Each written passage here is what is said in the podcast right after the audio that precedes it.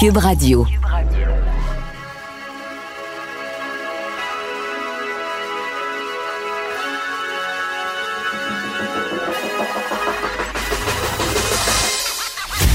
Jonathan Trudeau. Joe, Trudeau et Maude Boutet.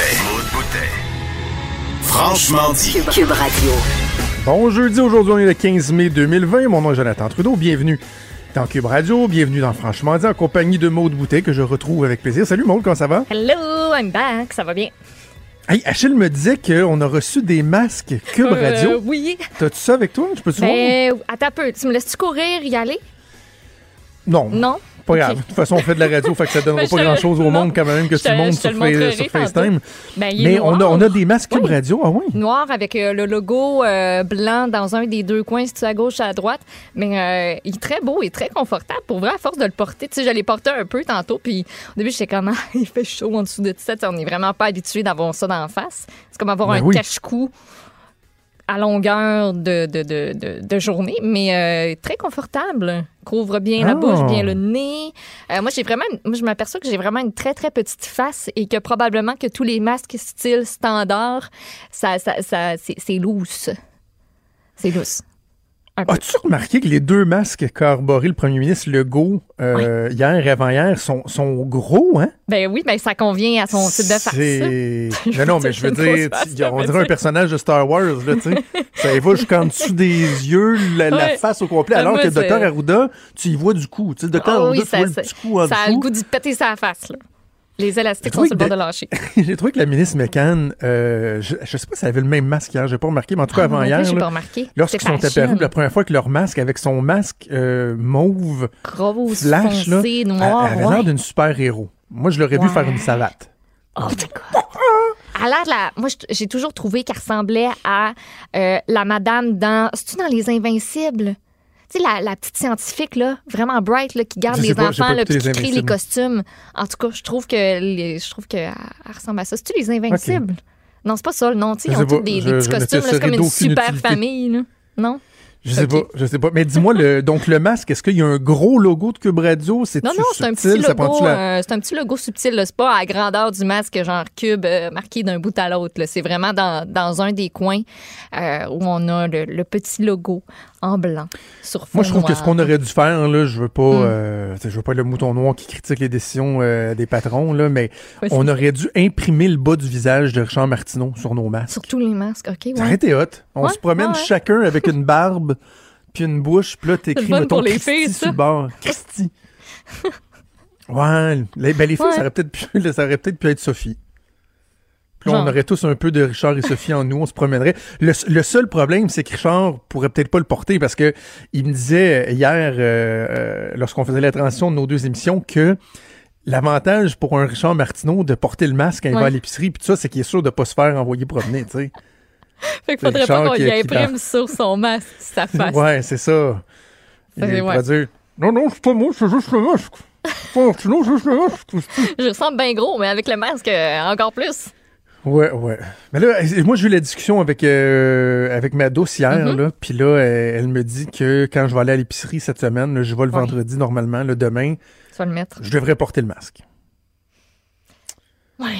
Je devrais. Ben, Mais je sais pas, je pas. Je sais Toi, t'es pas. pas rendu là dans ta tête, hein? T'as pas de l'air euh, à te dire. euh, Mais je- moi, ça fait son, ça fait son chemin. Là, j'en ai un. tu sais. Avant, j'en avais pas. Ouais. J'essaie de m'en commander un sur. euh, J'ai essayé sur quelques-uns des sites. Là. Moi, ça me tente pas d'avoir un masque, qu'est-ce que tu veux, avec euh, des motifs euh, lettres de. Tu sais, je. je...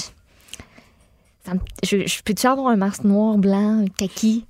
Puis à chaque fois que je viens pour m'en... capable? a- Je, suis pas capable. Je me suis même mis des alertes sur mon téléphone pour quand il y a des, euh, des, des, des restocks, là, en, en bon français, là, quand ils se réapprovisionnent, certains Oui. euh, détaillants québécois, certains créateurs de masques qui se sont... euh, ben, des gens qui se sont... qui ont décidé d'aller vers le masque pour pouvoir vendre quelque chose en ce temps-ci. Ouais, ouais. Puis c'est, ça part, là, de même, dans, dans le temps de le dire.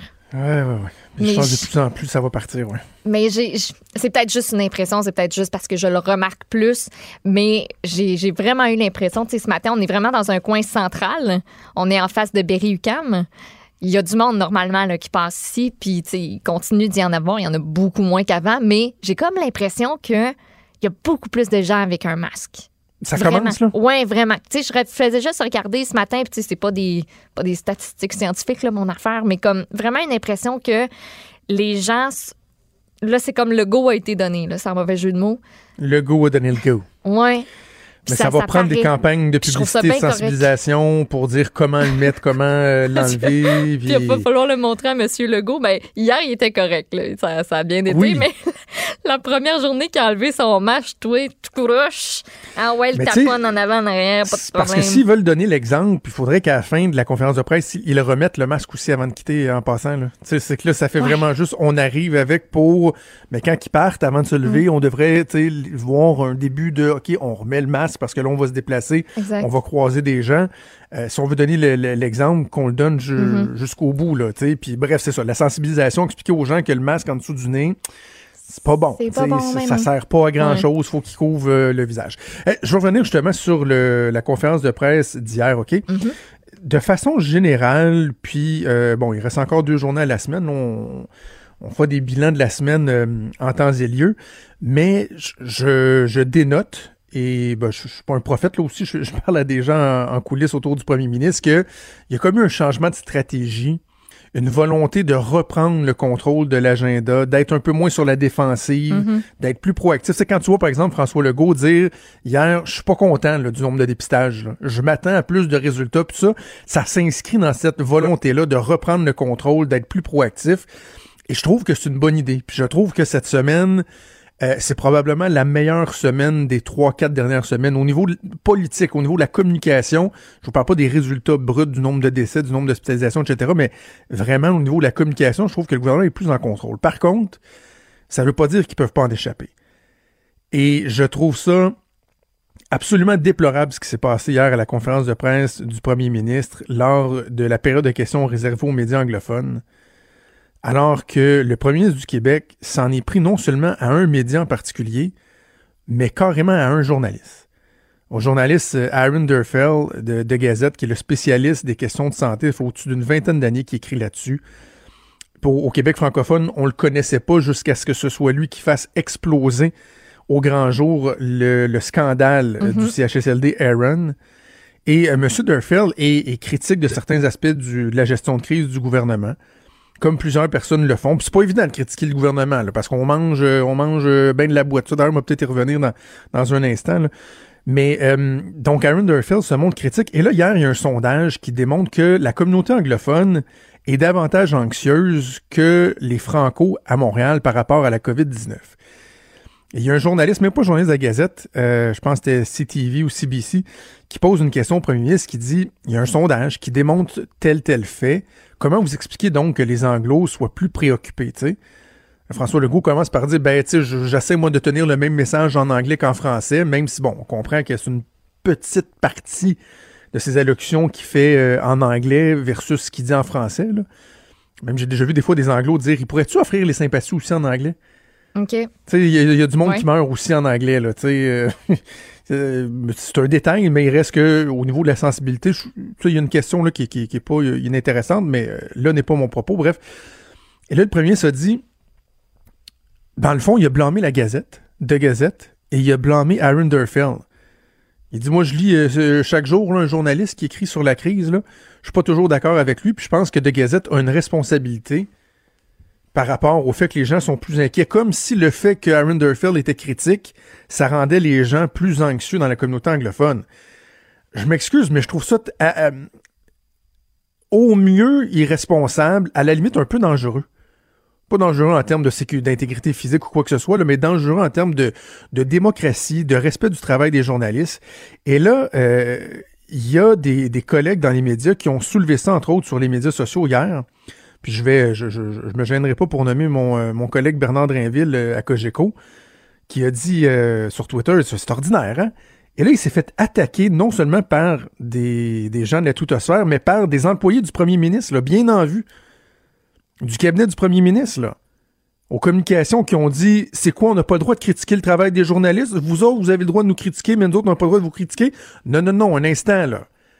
Et là, évidemment, évidemment qu'un propos comme celui-là est très, très, très populaire parce que les médias de masse ont pas la cote, puis bon, c'est correct, puis le gouvernement Legault qui bénéficie d'une popularité hors du commun. Mais il y a une limite entre un travail journalistique qui euh, pose des questions, qui soulève des interrogations, des incohérences, qui exige euh, des comptes, puis je pense au nom de la population, c'est pas pour notre gloriole ou pour le fun. Il y a une limite entre ça et euh, dire bon ben les journalistes sont pas parfaits, assurément là. Euh, autant la compétition que nous, on n'est pas parfait. Des fois, on l'échappe. Des fois, il y a des questions qui sont pas pertinentes. Des fois, il y a des analyses qui, qui peuvent irriter les gens.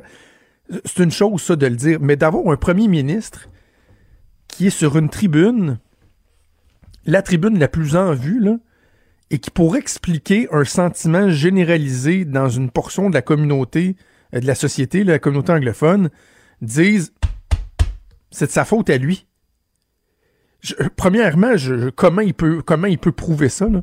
Comme si euh, tout le monde dans la communauté anglophone ne faisait que lire Aaron Durfield et modulait leur anxiété puis leur sentiment général en fonction de ce qu'Aaron Durfield écrit. C'est très, très, très euh, poussé, là. C'est très tiré par les cheveux comme analyse. Mais c'est que c'est le premier ministre, là. Il, a un, poids énorme en temps normal. Il a encore un poids euh, plus grand en ce moment dans la crise actuelle je trouve que c'est mal avisé. C'est très, très mal avisé et ça n'a rien à voir avec le fait qu'on peut critiquer ou non le travail des journalistes. Ça a été la même chose quand le premier ministre, je vais être cohérent avec mon, discours usuel, quand le premier ministre s'est mis à pointer les médecins spécialistes, comme si la pénurie de main-d'œuvre dans les CHSLD, c'était juste la faute des médecins, et que ça a eu un, ressac. Je pense pas que ça serve bien. Et, j'ai envie de dire, puis je me suis pas gêné pour le réécrire en privé hier, à la gang du premier ministre, entre autres, au gouvernement, euh, c'est bien la reprise de contrôle que vous voulez faire du, ménage, du, message. Là. Être bien en contrôle, moins sur la défensive, proactif. Faites attention, par exemple. Je, je, comprends que vous êtes fatigué, vous êtes tanné, c'est lourd. On n'a jamais personne géré une crise de cette ampleur-là. Vous devez être à bout. Mais en même temps, faites attention. Je suis pas sûr que la bonne cible, ce soit de s'en prendre aux journalistes. C'est peut-être populaire, mais au long cours, je pense pas que ce soit utile. Je pense pas que ce soit de faire revue utile qu'un premier ministre s'en prenne à un journaliste euh, de façon précise comme ça. Bien dit. Tu es d'accord? D'accord. non, mais je t'écoutais, je te laissais aller, mais c'est exactement ça. Écoute, euh, c'était pas le moment le plus glorieux, je trouve. Voilà. Frédéric soulève aussi, euh, qui vient de m'envoyer. Euh, un rappel d'hier, lorsque Legault qui a dit à un journaliste qu'il aimerait bien ça le voir trouver des masques pour tout le monde aussi, puis le journaliste de répondre ben c'est pas ma job. Tu sais le genre de tu le genre de d'échange un peu tannant. Absolument. Et, pour ceux qui suivent ça, parce qu'il y a ça aussi dans la dynamique entre le, pouvoir politique et, la presse parlementaire notamment, il y a bien des gens qui qui s'habituent à ça ou qui apprennent à connaître cette dynamique-là, d'en prendre connaissance depuis le début de la crise, alors que ben, pour un analyste politique comme moi, puis j'ai travaillé comme attaché de presse, je suis dans les médias euh, sur la colline parlementaire, cette dynamique-là, on, est habitué de la voir et je suis obligé de te dire que c'est pas la première fois que le, premier ministre a des propos très personnels envers Louis Lacroix de Cogeco. Il y en a qui vont dire genre, ah oui, mais ces questions sont dures. Ben oui, mais Louis Lacroix, c'est un journaliste, il fait son travail, puis de se faire dire, là, euh, toi, es-tu capable d'en trouver des masques? Puis je me souviens, il y avait eu un moment donné un caucus, je, pense que c'était à Rivière-du-Loup, un caucus euh, avant une rentrée parlementaire, puis Louis Lacroix avait posé des questions par rapport. Écoute, je me souviens plus, mais c'était par rapport à un phénomène euh, économique. C'était pas la récession, mais un principe comme ça. Puis euh, François Legault a challengé Louis Lacroix en disant Toi, es-tu capable de me l'expliquer? Et Louis Lacroix avait répondu, et hein? les journalistes étaient comme genre, c'est quoi cette idée-là de, de, dire à un journaliste, la balle toi, es-tu capable de... Ça, j'aime pas ça. J'aime pas ça. Mais bref, je comprends que c'est pas nécessairement euh, les journalistes qui ont euh, la cote en ce moment. Parler d'Aaron Durfield de The Gazette, ma compréhension, c'est qu'il va être avec Sophie Durocher. euh, cet après-midi, elle avait eu l'occasion de lui parler dans la foulée du scandale de la résidence Aaron, donc il pourra euh, réagir à ces propos-là, à cette attaque-là du premier ministre du Québec à son endroit. Bougez pas, on fait une première pause, on revient dans quelques instants. Des débats, des commentaires, des opinions. Ça, c'est franchement dit. Cube Radio. Il y a euh, deux jours de ça, je pense, le ministre de l'Éducation, euh, Jean-François Robert, j'étais en entrevue avec notre collègue Benoît Dutrisac, et mhm. il a évoqué cette possibilité-là que il n'y a pas nécessairement de rentrée là, pour les élèves du secondaire euh, à l'automne. Et euh, moi, je, je, suis un peu tombé en bas de ma chaise en entendant le ministre de l'Éducation euh, dire ça. Et là, c'est revenu aussi dans l'actualité hier de façon générale. Ça soulève beaucoup de questions, beaucoup d'inquiétudes pour, j'ai envie de dire, la, la, santé mentale, la santé psychologique des jeunes adolescents. Déjà, là, la situation actuelle soulevait des doutes. Et là, vraiment, on anticipe le pire pour la rentrée. On va en discuter avec la neuropsychologue et docteur Joanne Lévesque, qu'on a le plaisir de rejoindre au bout du fil. Docteur Lévesque, bonjour. Oui, bonjour. Dites-moi, avant d'aller dans le, vif du sujet, euh, euh, comment euh, pouvez-vous nous expliquer la différence entre votre profession, soit la neuropsychologie, et par exemple la psychiatrie ou la psychologie? Oui, tout à fait. En fait, les neuropsychologues, leur fonction première, c'est d'évaluer les, euh, les capacités cognitives de quelqu'un. Donc, de, pouvoir dépister si, par exemple, une personne pourrait avoir des difficultés d'attention, de mémoire, d'apprentissage ou des syndromes neurodéveloppementaux comme euh, un syndrome Gilles Tourette, par exemple. Mhm. Euh, donc, c'est vraiment de d'évaluer et de faire un portrait des forces et des faiblesses sur le plan cognitif en lien avec différents troubles quand c'est assez sévère ou, ou, juste des lacunes quand c'est pas assez sévère. Tandis qu'un psychologue, son rôle premier va être d'accompagner en psychothérapie quelqu'un qui a des difficultés plus de nature euh, émotionnelle ou comportementale. Donc, par exemple, la dépression majeure, l'anxiété, troubles de personnalité. Mhm. Euh, le psychiatre aussi peut faire ça, mais souvent, euh, leur, leur outil de, de, traitement, et ça va être beaucoup plus la médication. Donc, c'est vraiment des spécialistes en lien avec l'utilisation de la médication pour aider aux différents troubles que le psychologue, le neuropsychologue peut identifier puis accompagner d'une certaine façon. OK, dites-moi, docteur Lévesque, je sais que vous vous intéressez à, la question des, euh, des, jeunes. Je voyais, je, regardais un peu plus tôt avant l'émission, vous êtes euh, vous avez même témoigné en commission parlementaire à l'automne dernier à l'Assemblée nationale sur, euh, sur cette question-là. à quel point vous êtes inquiète en ce moment de, l'impact de la crise actuelle chez les adolescents? Puis on, viendra à la question du retour en classe là, à l'automne dans un instant, mais actuellement, le portrait actuel, jusqu'à quel point vous êtes, vous êtes préoccupé par la situation? Ben, je suis vraiment, je suis très préoccupée. Je trouve que, en fait, pour les jeunes, ça va être c'est très difficile en ce moment euh, sur le plan psychologique parce que on était déjà face à une cohorte de jeunes qui étaient très anxieuses à la base, plus que moi j'en ai jamais vu dans ma carrière. Le niveau d'anxiété des, enfants ah et des adolescents augmente de façon fulgurante. Et là, on les place dans une situation où ils sont confinés sans leur euh, leur support, si on veut, leur groupe support qui sont leurs amis. Euh, et ils sont dans une situation où ils vont euh, ils vont devoir maintenir eux-mêmes, si on veut, une forme de motivation euh, par rapport à, à toute la, la, dimension scolaire, ce qui est très, très difficile déjà. En fait, c'est pas tout le monde qui aime l'école, hein, on l'a ça, c'est de tout temps. Ouais. imaginez quand, quand, en plus de ça, on n'a plus de fun à aller à l'école parce qu'on y va plus à l'école. Fait qu'est-ce qui nous garde motivés? Alors, c'est, c'est tout un apprentissage que les jeunes ont à faire en ce moment de, d'autodétermination puis d'automotivation euh, sans, sans virer fou, en guillemets, là. À la base, pourquoi, comment vous l'expliquez le fait que c'était euh, la situation, elle était, euh, elle était déjà aussi problématique par rapport à ce qu'on ce qu'on a connu par le passé? C'est-tu les médias sociaux, la pression de, de performance ou comment on l'explique? L'ensemble de ces réponses, je vous dirais, moi, je pense que que ce soit pour les jeunes ou les adultes, leurs parents, on atteint des niveaux de performance euh, exigés ou sous-entendus qu'on n'avait pas il y a même juste euh, cinq ans ou dix ans. C'est c'est fou la différence. Même dans le sport, vous savez, il y a plusieurs enfants qui pratiquent des sports comme hobby ou des adolescents, mais même pratiquer un sport maintenant, c'est difficilement pratiquer un sport juste pour le plaisir. Il y a toujours une performance implicite qui est associée. Puis ça, on ajoute à ça pour les adolescents toute la pression sociale qui provient des médias sociaux, toute l'intimidation qu'il peut y avoir aussi sur les médias sociaux, euh, l'image associée euh, à ces médias sociaux pour chacun des adolescents. Il y en a qui sont plus euh, vulnérables que d'autres, mais c'est définitivement un facteur qui augmente l'anxiété des jeunes. OK.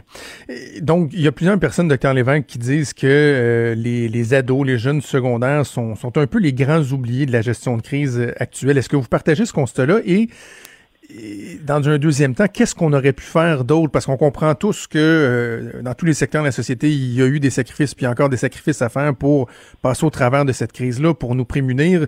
Donc, qu'est-ce qu'on aurait pu faire différemment pour, euh, pour les ados? Oui, ben, je pense que on a peut-être surestimé un peu leur capacité d'adaptation. Vous savez, le stress, quand on est stressé, à la base, le stress pas positif ou négatif, c'est une énergie, hein, c'est une force qui nous permet de nous activer devant quelque chose qu'on a à surmonter.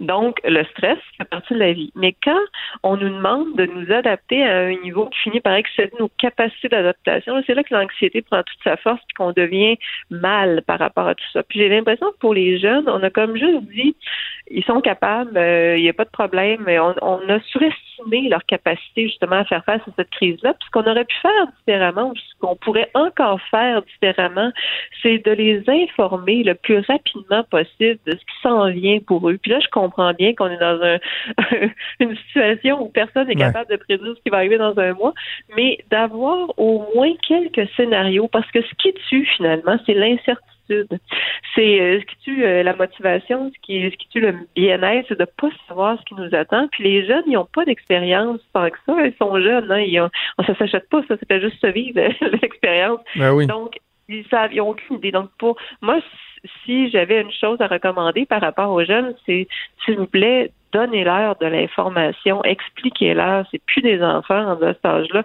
même les, plus jeunes, pour leur en dire un peu aussi, sans les inquiéter. Mais pour les adolescents, les, même les, leur faire les faire partie, participer au processus, ce serait peut-être même pas une mauvaise idée. Euh, au contraire de, ce qu'ils souhaitent, de ce qu'ils ont peur, de ce qui est possible. Puis juste les mettre face à la situation comme on ferait dans n'importe quelle situation par rapport à nos jeunes comme parents, on les informe pour qu'ils puissent prendre une décision éclairée. Et là, donc, il y a cette, euh, cette notion-là, cette possibilité évoquée que le retour en classe ne se fasse pas là, physiquement euh, à l'automne pour les jeunes secondaires. Moi, ça me, tend, ça me semble être euh, une, une, perspective carrément catastrophique. Là. comment vous voyez ça, cette possibilité-là? Ah, moi aussi, je le vois comme être catastrophique. Euh, si jamais c'est le cas, euh, il faudrait il faudrait que ce soit dans une perspective où il va y avoir un retour graduel en classe euh, à quelque part à l'automne. Moi, je peux pas imaginer que les des jeunes entre 12 et 16 ans vont faire une année complète à la maison euh, en étant confinés comme on l'est en ce moment, en ayant pratiquement pas de contact avec les autres. Euh, je, je vois pas comment c'est possible. Et même, moi, dans mon entourage, j'ai beaucoup de jeunes de niveau euh, universitaire, puis même eux, dans la perspective que la, la session serait en ligne, euh, c'est un défi de motivation, je vous dirais, ben par rapport à juste rester accroché à l'école. Donc, euh, est-ce qu'on s'expose à un plus grand taux de décrochage si on agit de cette façon-là?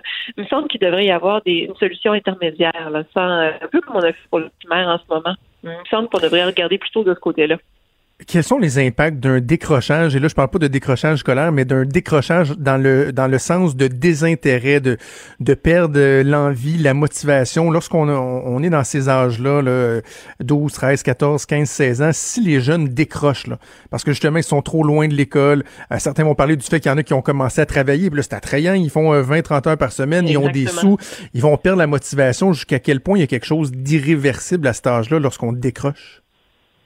Mais c'est pas évident. Euh, c'est pas évident à raccrocher. Euh, tout à fait, vous avez bien raison. Puis c'est sûr que l'attrait du travail euh, va être là pour ces jeunes-là. C'est, c'est de.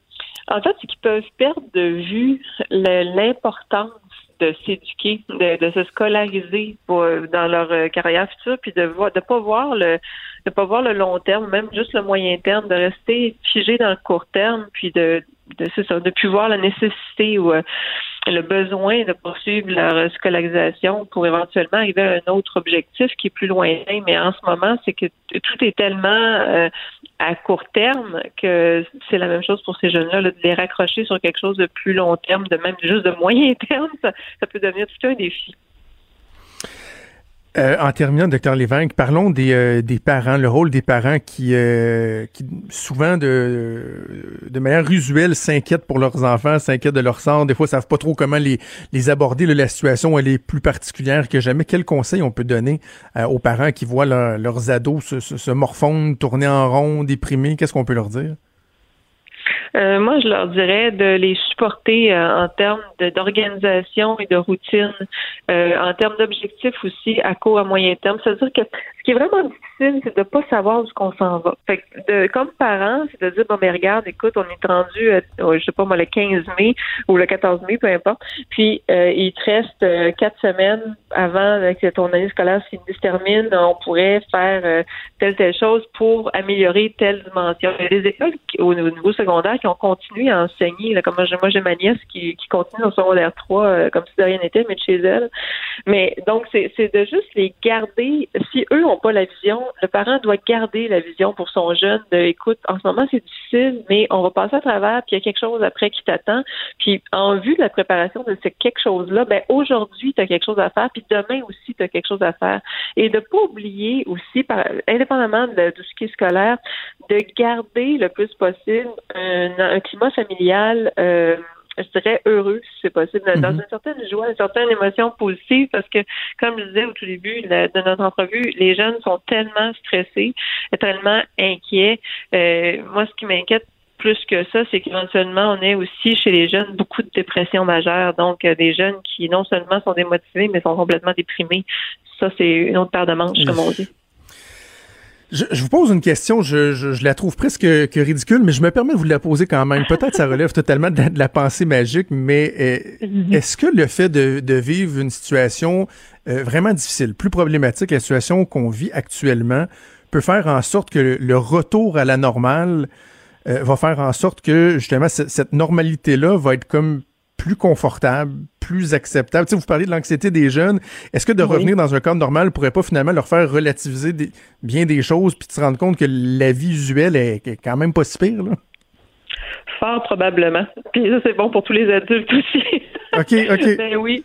Définitivement, parce que il y a des gens qui, moi, dans mon entourage, ils m'ont dit juste d'aller à l'épicerie maintenant, c'est comme un, pur bonheur de croiser des gens dans les allées alors que je suis chez nous. Mais pour les jeunes, c'est la même chose. Ça dépend comment ça va être vécu. En fait, ce qu'il faut essayer d'éviter chez les jeunes, c'est de les traumatiser. Ben, c'est la même chose pour tout le monde, là, mais c'est de, de ne pas rester traumatisé de ça, parce que même dans un climat normal, ben, ce qui pourrait, ben, normal, euh, si on revient à une normalité comme pré-COVID, mhm. ben, ce serait que euh, quelqu'un qui est traumatisé va toujours s'attendre à un retour au pire, donc ne pourra pas bien profiter de la nouvelle normalité. Donc, il faut juste essayer de les garder euh, le plus positif possible dans leur façon de voir l'avenir. Oui, en tout cas, il est dans les éléments positifs, là, moi je regarde, puis on peut pas généraliser, là, mais j'ai deux jeunes enfants qui sont au, euh, au préscolaire, à la maternelle en troisième année, puis on, on, anticipait le retour en classe cette semaine, justement, parce que il y a des nouvelles normes, tout a changé, puis on se rend compte que finalement, ça se passe bien. Lorsqu'il y a des, des, des, bons enseignants, lorsque c'est bien fait, lorsque les parents aussi jouent leur rôle de les préparer, euh, il y a moyen que l'adaptation se fasse correctement. Oui, c'est tout à fait vrai. Puis vous avez fait bien de souligner aussi les enseignants parce qu'ils font un travail colossal auprès des jeunes. C'est euh, leur rôle va être primordial en termes d'accompagnement, même d'accompagnement euh, quasi psychologique là, au niveau de la rentrée, le jour où mm. les, jeunes vont revoir leurs enseignants. Docteur Joanne Lévesque, vous êtes neuropsychologue. Merci beaucoup pour euh, cet entretien. C'était fort éclairant et intéressant. Merci. Ça me fait plaisir. Mais merci à vous. Bonne journée. Au revoir.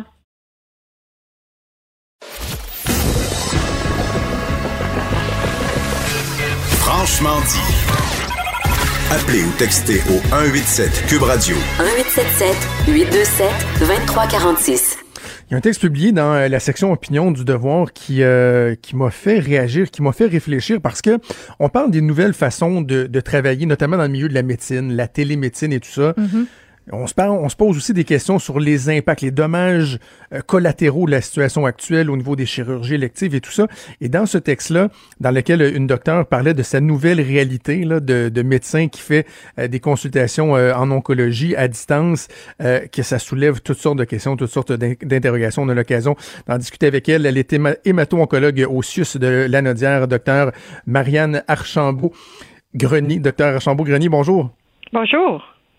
Euh, dites-moi, on a beaucoup parlé euh, du fait que la situation actuelle faisait en sorte que, par exemple, des gens qui avaient des, soucis de santé, qui avaient des problèmes de santé, hésitaient à aller consulter. Puis on a vu entre autres la ministre de la Santé dire, ben, euh, hésitez pas, attendez pas trop, vous devez aller à l'hôpital pour pas que les situations s'aggravent. Mais à la lecture de votre texte, on, comprend que c'est aussi vrai pour des gens qui ont des, des, prédispositions, qui ont des situations qui sont particulières. Par exemple, des gens qui sont immunosupprimés, qui devraient se rendre à l'hôpital pour avoir des traitements, par exemple, mais qui ont ce dilemme-là, à savoir est-ce que je vais aggraver ma situation en allant, par exemple, choper la COVID-19 à l'hôpital? C'est une réalité, là. Oui, c'est une réalité. Et puis nos patients le vivent. Puis même nous, on n'a pas les réponses pour nos patients. C'est-à-dire qu'on sait que c'est les patients les plus à risque de décéder d'une infection à la COVID s'ils l'attrapent. Mais en même temps, leur maladie de base est une maladie mortelle qui peut les emporter aussi rapidement.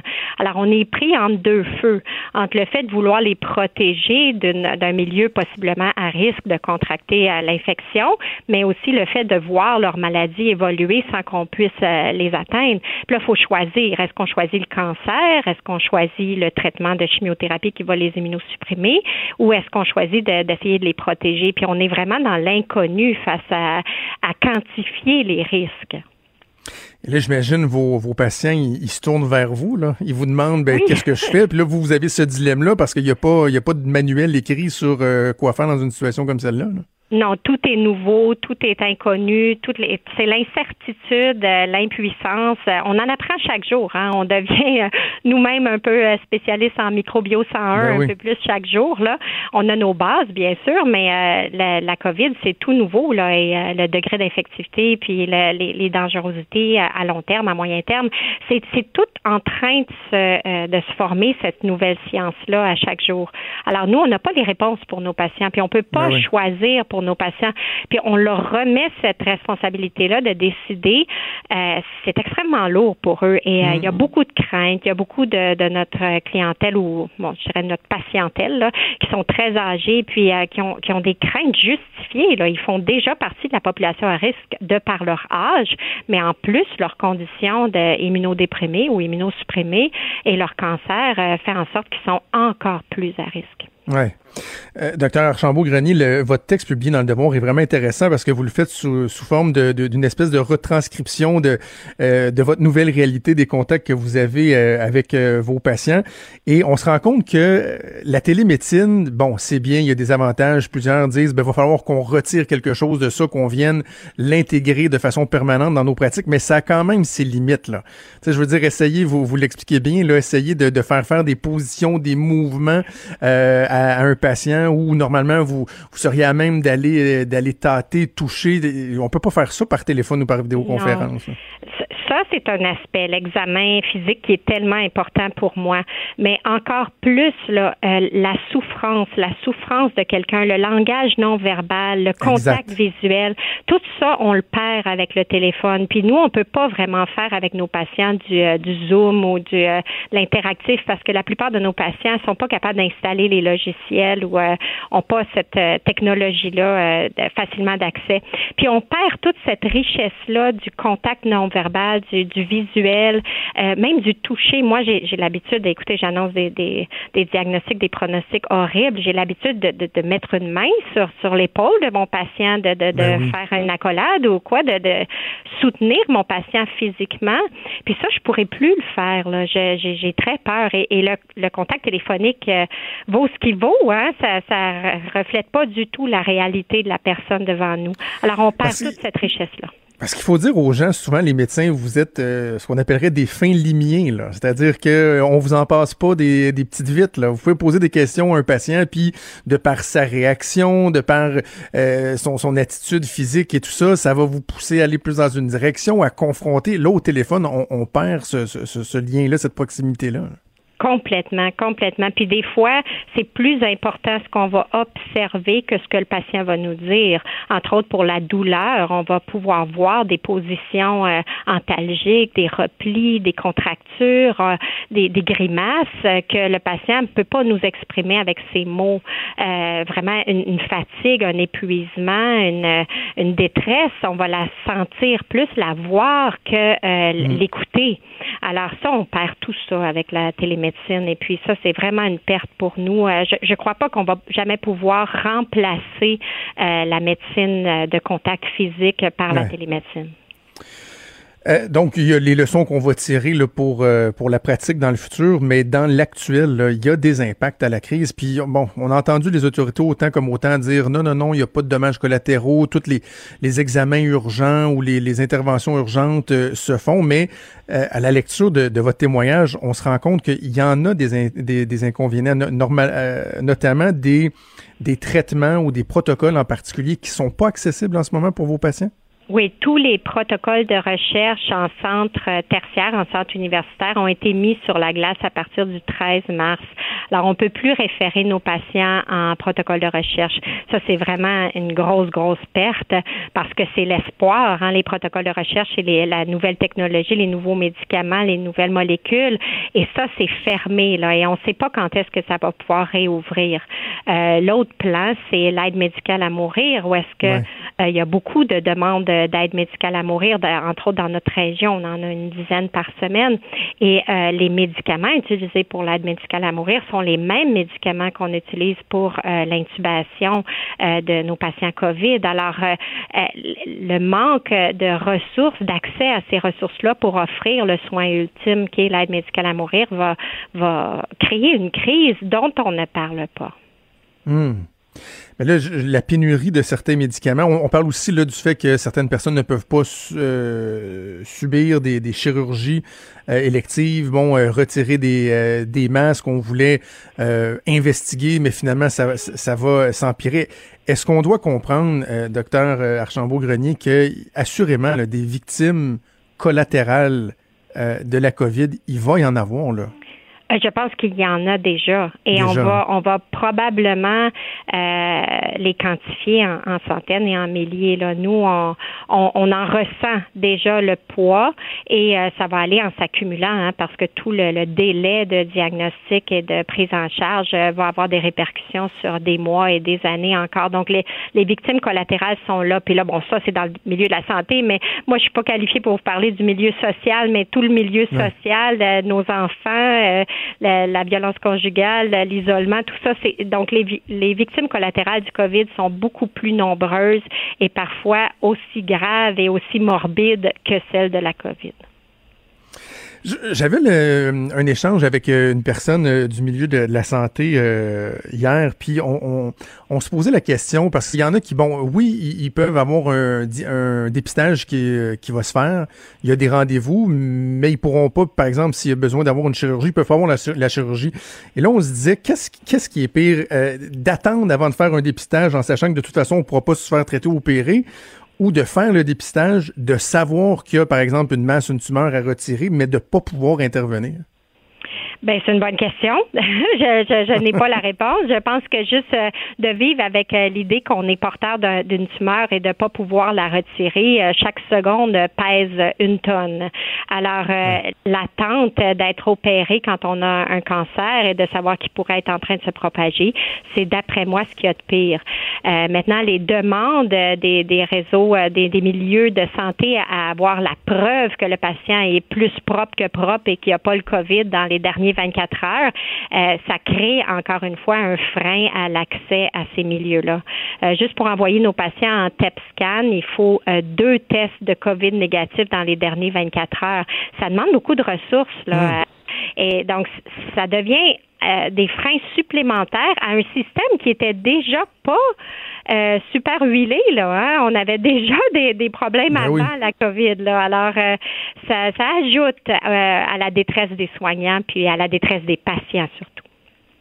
Docteur Marianne Archambault-Grenier, vous êtes hémato-oncologue au CIUS de Lanaudière. J'invite les gens à aller lire votre, votre texte, Une médecine de circonstances, publié dans la section opinion du Devoir. Merci beaucoup de votre témoignage. Bonne chance pour la suite. Merci à vous. Merci, au revoir. Franchement dit. Jonathan Trudeau. Et Maude Boutet. Appelez ou textez au 187 Cube Radio. 1877 827 2346. Cube Radio. Cube Radio. C'est une annonce qui était espérée, attendue par euh, des milliers, des dizaines de milliers, voire des centaines de milliers de Québécois. Euh, cette annonce-là du gouvernement du Québec qui va venir autoriser la reprise de certaines activités sportives sur euh, le territoire québécois. On parle d'une vingtaine de sports, d'une dizaine d'activités de loisirs où la distanciation est possible et qui répondent à certains critères donc qui ont été établis par le gouvernement en collaboration avec la santé publique. On va en discuter avec la ministre déléguée au sport et aux loisirs, Isabelle Charret. On rejoint au bout du fil. Madame la ministre, bonjour bonjour. Bonjour. J'imagine que, euh, en plus par votre, expérience, votre passé, votre formation, c'est quelque chose qui devait euh, vous préoccupez particulièrement, hein, cette notion-là où que les gens n'étaient pas en mesure de pratiquer des sports, de serrer l'esprit, parce que euh, vous êtes mieux placé quiconque pour savoir à quel point le sport, la santé physique, mentale, c'est essentiel. Oui, ben tout à fait. C'est sûr que, puis en plus, dans un contexte où euh, bon, il y a beaucoup d'insécurité, il y a beaucoup de gestion de stress. Euh, bon, on est on confiné souvent dans des lieux avec beaucoup de gens, de, de pouvoir s'aérer le, le, corps et l'esprit. Euh, évidemment, c'était attendu. Alors, euh, oui, j'avais j'avais très hâte de, de, pouvoir faire les premières annonces, mais évidemment, il faut le faire euh, euh, de façon graduelle et de façon prudente aussi, parce qu'on voudrait pas euh, amener un autre phénomène qui ferait en sorte qu'éventuellement on, on doit reconfiner. Alors, évidemment, avec la santé publique, avec les fédérations, avec le ministère, on a établi un, un, un protocole de déconfinement qui se fait en plusieurs phases. Et la première phase, bien, on l'a annoncé hier. Quels étaient les motifs qui vous ont euh, guidé dans l'établissement de ces protocoles-là? Ben, en fait, euh, les, critères qu'on a euh, qu'on a fait pour l'évaluation des différentes activités nous viennent euh, évidemment de la santé. donc, bon, premier principe, est-ce qu'on est-ce qu'on est capable de respecter la règle de distanciation de deux mètres Est-ce que les activités se font à l'extérieur? Parce que tout ce qui est activité à l'intérieur ne sont pas permises dans un premier temps. Ensuite, quel est le contexte de pratique? Parce qu'évidemment, encore maintenant, les les rassemblements sont interdits. Donc, est-ce que c'est une pratique individuelle? Euh, donc, euh, ça, ça faisait partie des critères. Est-ce que aussi l'équipement qu'on va utiliser euh, est partagé? Donc, ça aussi, on n'est pas encore en mesure de dire, ben, on peut partager Alors, ça faisait partie des critères d'évaluation. puis, est-ce qu'il y a des, est-ce que ça occasionne des déplacements? Parce qu'encore une fois, les déplacements ne sont pas encore permis entre les régions. Alors, ça, c'était les cinq critères sur lesquels on se basait pour pouvoir analyser les différentes activités. Bon, on entend beaucoup des les gens dire que, par, exemple, pour ce qui est de la, de pêche et du camping, là, euh, ils ont hâte, par exemple, de pouvoir effectuer des séjours, de pouvoir euh, louer euh, des chalets ou de, de, de faire du camping.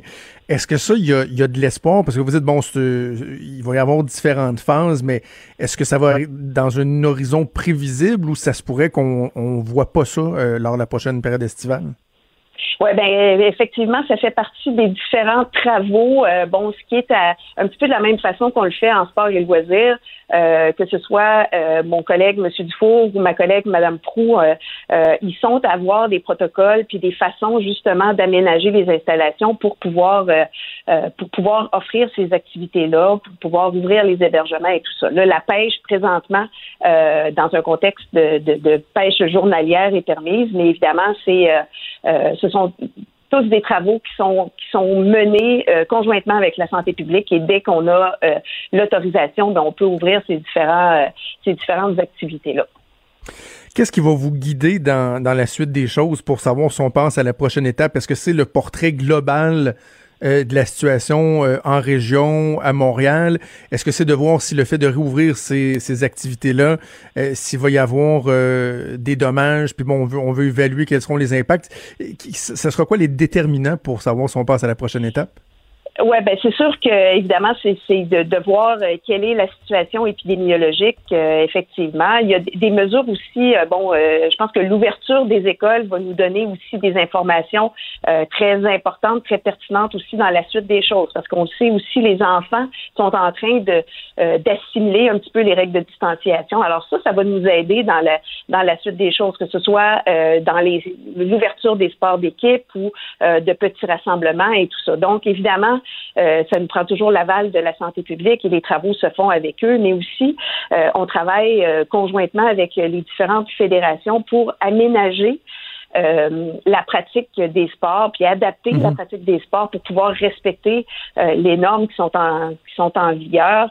Bien sûr, là, puis je pense que tout le monde doit être conscient que la pratique du sport cette année ne se fera pas comme elle se faisait par les années passées. Il va y avoir des adaptations qui vont euh, devoir être euh, être faites parce que évidemment il y aura encore là, dans les prochaines semaines euh, des mesures que ce soit de distanciation ou de grands rassemblements ou qu'il n'y ait hmm. pas de public et tout ça, mais quand même là il y a, il y a, il y a une, des phases graduelles qui vont faire en sorte qu'on va pouvoir ouvrir de façon plus large les, différentes activités qu'on peut faire. Est-ce que vous excluez, Madame Charret, la, possibilité de faire un peu comme ben, on, le fait en ce moment au niveau économique puis au niveau de la réouverture des écoles, de moduler selon la réalité des, des régions? Là? Par exemple, je donne un exemple concret, le, baseball amateur ou le soccer amateur pour les, les plus jeunes. Est-ce que ça se pourrait que à Québec, à Rivière-du-Loup, on reprenne les activités, mais pas à Montréal et à Laval, par exemple? Ben, c'est sûr que plein de scénarios sont sont sont élaborés justement pour voir comment euh, comment on peut euh, adapter l'offre. Dans présentement, on n'est pas euh, dans le dans moduler euh, euh, aussi précisément que par une région, par exemple, parce qu'en en fait, là, il y, a, comme deux grandes réalités, hein, ce qui se passe à Montréal, puis ce qui se passe, ben, le, Grand Montréal, puis ce qui se passe dans le reste du Québec. Peut-être qu'éventuellement, ce serait, oui, des adaptations de deux grands deux grands courants euh, différents, mais encore une fois, les travaux sont vraiment menés euh, de pair avec les, différentes fédérations et avec la santé publique, puis avec notre ministère pour euh, pouvoir le plus rapidement possible, mais toujours évidemment en gardant en tête la sécurité puis le, risque de contamination en tête, mais mais les travaux vont quand même bon train. OK, donc précision là, pour ce qui est du, euh, des, des, sports euh, amateurs pour les jeunes. Là, bon, je disais baseball, soccer. À ce moment-ci, c'est encore possible qu'on ait qu'on ait une saison, par exemple, qu'il y ait une saison qui, qui puisse euh, commencer bon un peu plus tard dans l'été, mais on n'est pas encore rendu à exclure ça. Ben, une saison, ça dépend ce qu'on entend par saison. Si on parle d'une saison comme on les faisait auparavant, ça, je, je, je pense qu'on peut déjà dire que ça se fera pas. Euh, il y aura pas de match de soccer comme on les faisait par le passé. Il pourrait y avoir, par contre, euh, des entraînements supervisés. Il pourrait y avoir des concours d'agilité ou d'habileté ou euh, différentes choses qui pourraient se faire. Encore une fois, c'est un travail qu'on fait avec les différentes fédérations. Le baseball est un sport qui, lui, peut être adapté quand même un petit peu plus facilement, encore là, il faudra que les rassemblements soient permis. Alors, il y, a vraiment beaucoup de contraintes euh, qui, vont moduler un petit peu l'offre qu'on va pouvoir déployer. Mais là, ce que ce qu'on fait, puis avec euh, les, différentes fédérations, comme je le disais, c'est vraiment de voir les différents scénarios pour pouvoir offrir euh, une, certaine saison pour nos adeptes des différents sports. Pour les sports extérieurs, on s'entend, il va falloir que, que, les ingrédients soient, soient réunis pour qu'on puisse euh, ouvrir un peu la valve, mais vous devez déjà avoir en tête aussi la reprise des activités intérieures. Évidemment, il y a, le hockey, notre sport national, qui, qui, nous vient en tête. On a vu déjà circuler certains scénarios euh, qui sont sur les tables à dessin euh, à Hockey Québec, euh, d'avoir un nombre de réduit de joueurs sur la glace, d'éviter les contacts, etc. la prochaine saison de hockey, est-ce qu'on doit d'ores et déjà s'attendre à ce que là aussi, ça se fasse pas comme on était habitué de, de le voir, de le vivre? Avec les, oui, avec les indications qu'on a présentement, euh, puis, c'est difficile de se projeter dans le temps parce qu'on sait que ça évolue, la situation évolue euh, quand même constamment. Donc, avec les, les mesures qu'on a présentement, oui, à, à l'automne, euh, on, on verra pas le hockey comme comme on le connaît, euh, mais ça, ça exclut pas. Puis comme je le disais tantôt, ça exclut pas certaines adaptations, ça exclut pas euh, certaines mesures qui pourront être mises en place pour pouvoir euh, pour pouvoir avoir une certaine forme de, pratique de ce sport-là. Puis encore une fois, ben, tu sais, on, fait le travail avec la santé publique, avec nos experts du ministère, puis les experts des sports, parce que les fédérations sont mhm. euh, sont, vraiment impliquées dans, tout ce processus-là. Euh, puis encore une fois, puis tu sais, dans, dans, toutes les phases de, de déconfinement, bon, c'est sûr que tout ce qui se passe à l'intérieur, ben ça va arriver dans un troisième, quatrième temps, parce que là, présentement, euh, on y va vraiment avec euh, les activités qui peuvent se pratiquer à l'extérieur. On parlait, Madame la ministre, en début d'entrevue, de l'importance pour euh, la santé euh, physique, la santé mentale euh, des sports, mais le sportif de salon aussi, il a besoin de son sport pour sa santé mentale, pour se changer les idées, pour se, se divertir. pour ce qui est de la reprise des, des, sports professionnels, bon, on voit, je voyais Gary Bettman qui, pour l'instant, écarte la possibilité d'annuler la saison de la Ligue nationale de hockey. Certains disent, bon, on pourrait reprendre les activités sans qu'il y ait des, des gens dans les, dans les gradins, que ça se tienne à huis clos. Est-ce que le gouvernement du Québec a son mot à dire là-dedans ou c'est des, décisions qui se prendront à, d'autres paliers, comme par exemple avec le gouvernement fédéral? Oui, ben c'est sûr que tout ce qui est la, réglementation des ligues professionnelles, euh, c'est pas mon ministère qui le gère. Par contre, là, on est en discussion avec euh, avec les équipes professionnelles. Puis là, on n'est pas dans la, saison de euh, compétitive. On est plutôt dans est-ce que les, les, joueurs pourront reprendre l'entraînement, puis de quelle façon. Encore une fois, on pourra aménager. Puis aussi, les discussions se font avec la santé publique. Euh, bon, on parlait de si les joueurs étaient en quarantaine, parce que puis il y a des aménagements qui peuvent se faire là. Euh, euh, puis bon, les discussions sont en cours, puis on verra comment ça va évoluer. Puis vous parlez d'athlètes professionnels. Moi, j'ai une très grande préoccupation, vous vous en doutez, pour nos athlètes d'excellence, mhm. nos Olympiens qui, évidemment, ont besoin de, d'entraînement spécifique parce que ça peut définitivement compromettre leur carrière s'ils sont arrêtés trop longtemps. Donc ça aussi, ça fait partie des discussions qu'on a avec l'Institut national du sport.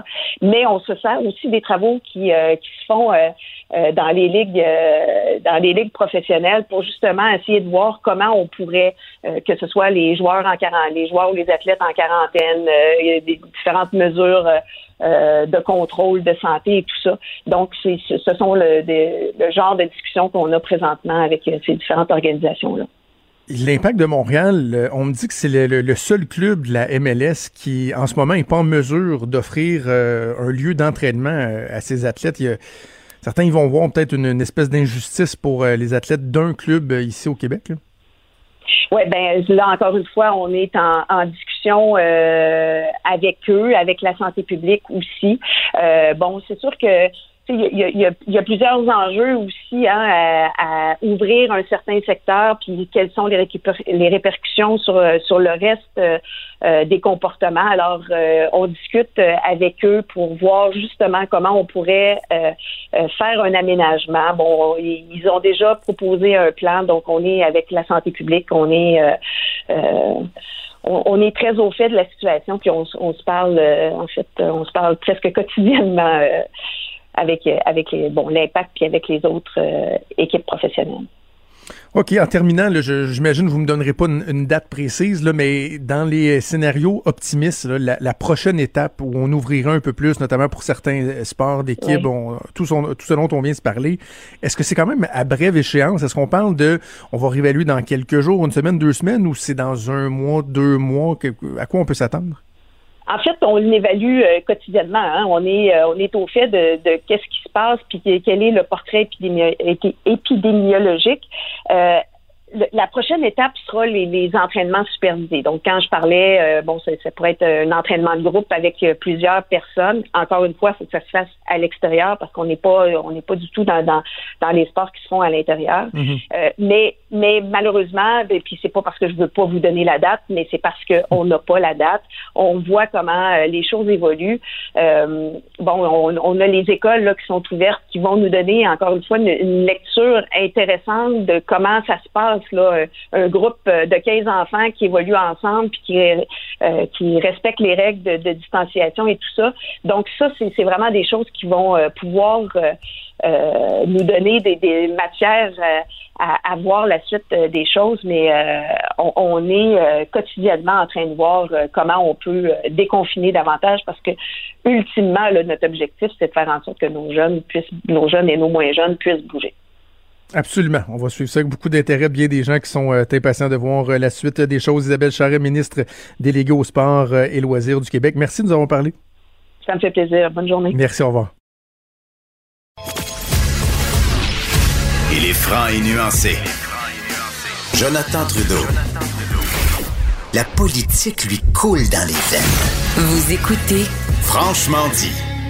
Ah, on va bousculer un peu notre plan de match parce qu'on est en attente euh, de l'appel de Vincent Marsan, le député de Québec solidaire. Donc, j'espère qu'on sera pas obligé de shrinker euh, ta chronique que tu devais faire un peu plus tard. Mais on va commencer euh, tout de suite avec ta, chronique de, de, la semaine, Maude. J'ai décidé de me faire mon propre thème. Tu, oui, tu fais ton propre thème. Oui, la chronique de monde. Oui. Et euh, j'aurais, c'est donc bien désagréable quand je chante, je m'excuse à tous. Euh, donc, je vais laisser d'autres gens chanter parce que j'aime ça prendre l'habitude de commencer avec une chanson. La, la, semaine dernière, ça avait rapport avec euh, la pandémie. Là, ça n'a pas rapport pas en tout. Oui, avec euh, des points de vue euh, divergents de toi et moi. Par rapport aux paroles. Là, ça n'a aucun lien avec la pandémie. C'est juste parce que je sais pas, mais je tripe dessus ces temps-ci. Fait qu'on l'écoute, la tune. Je vous Ok. dis c'est quoi après.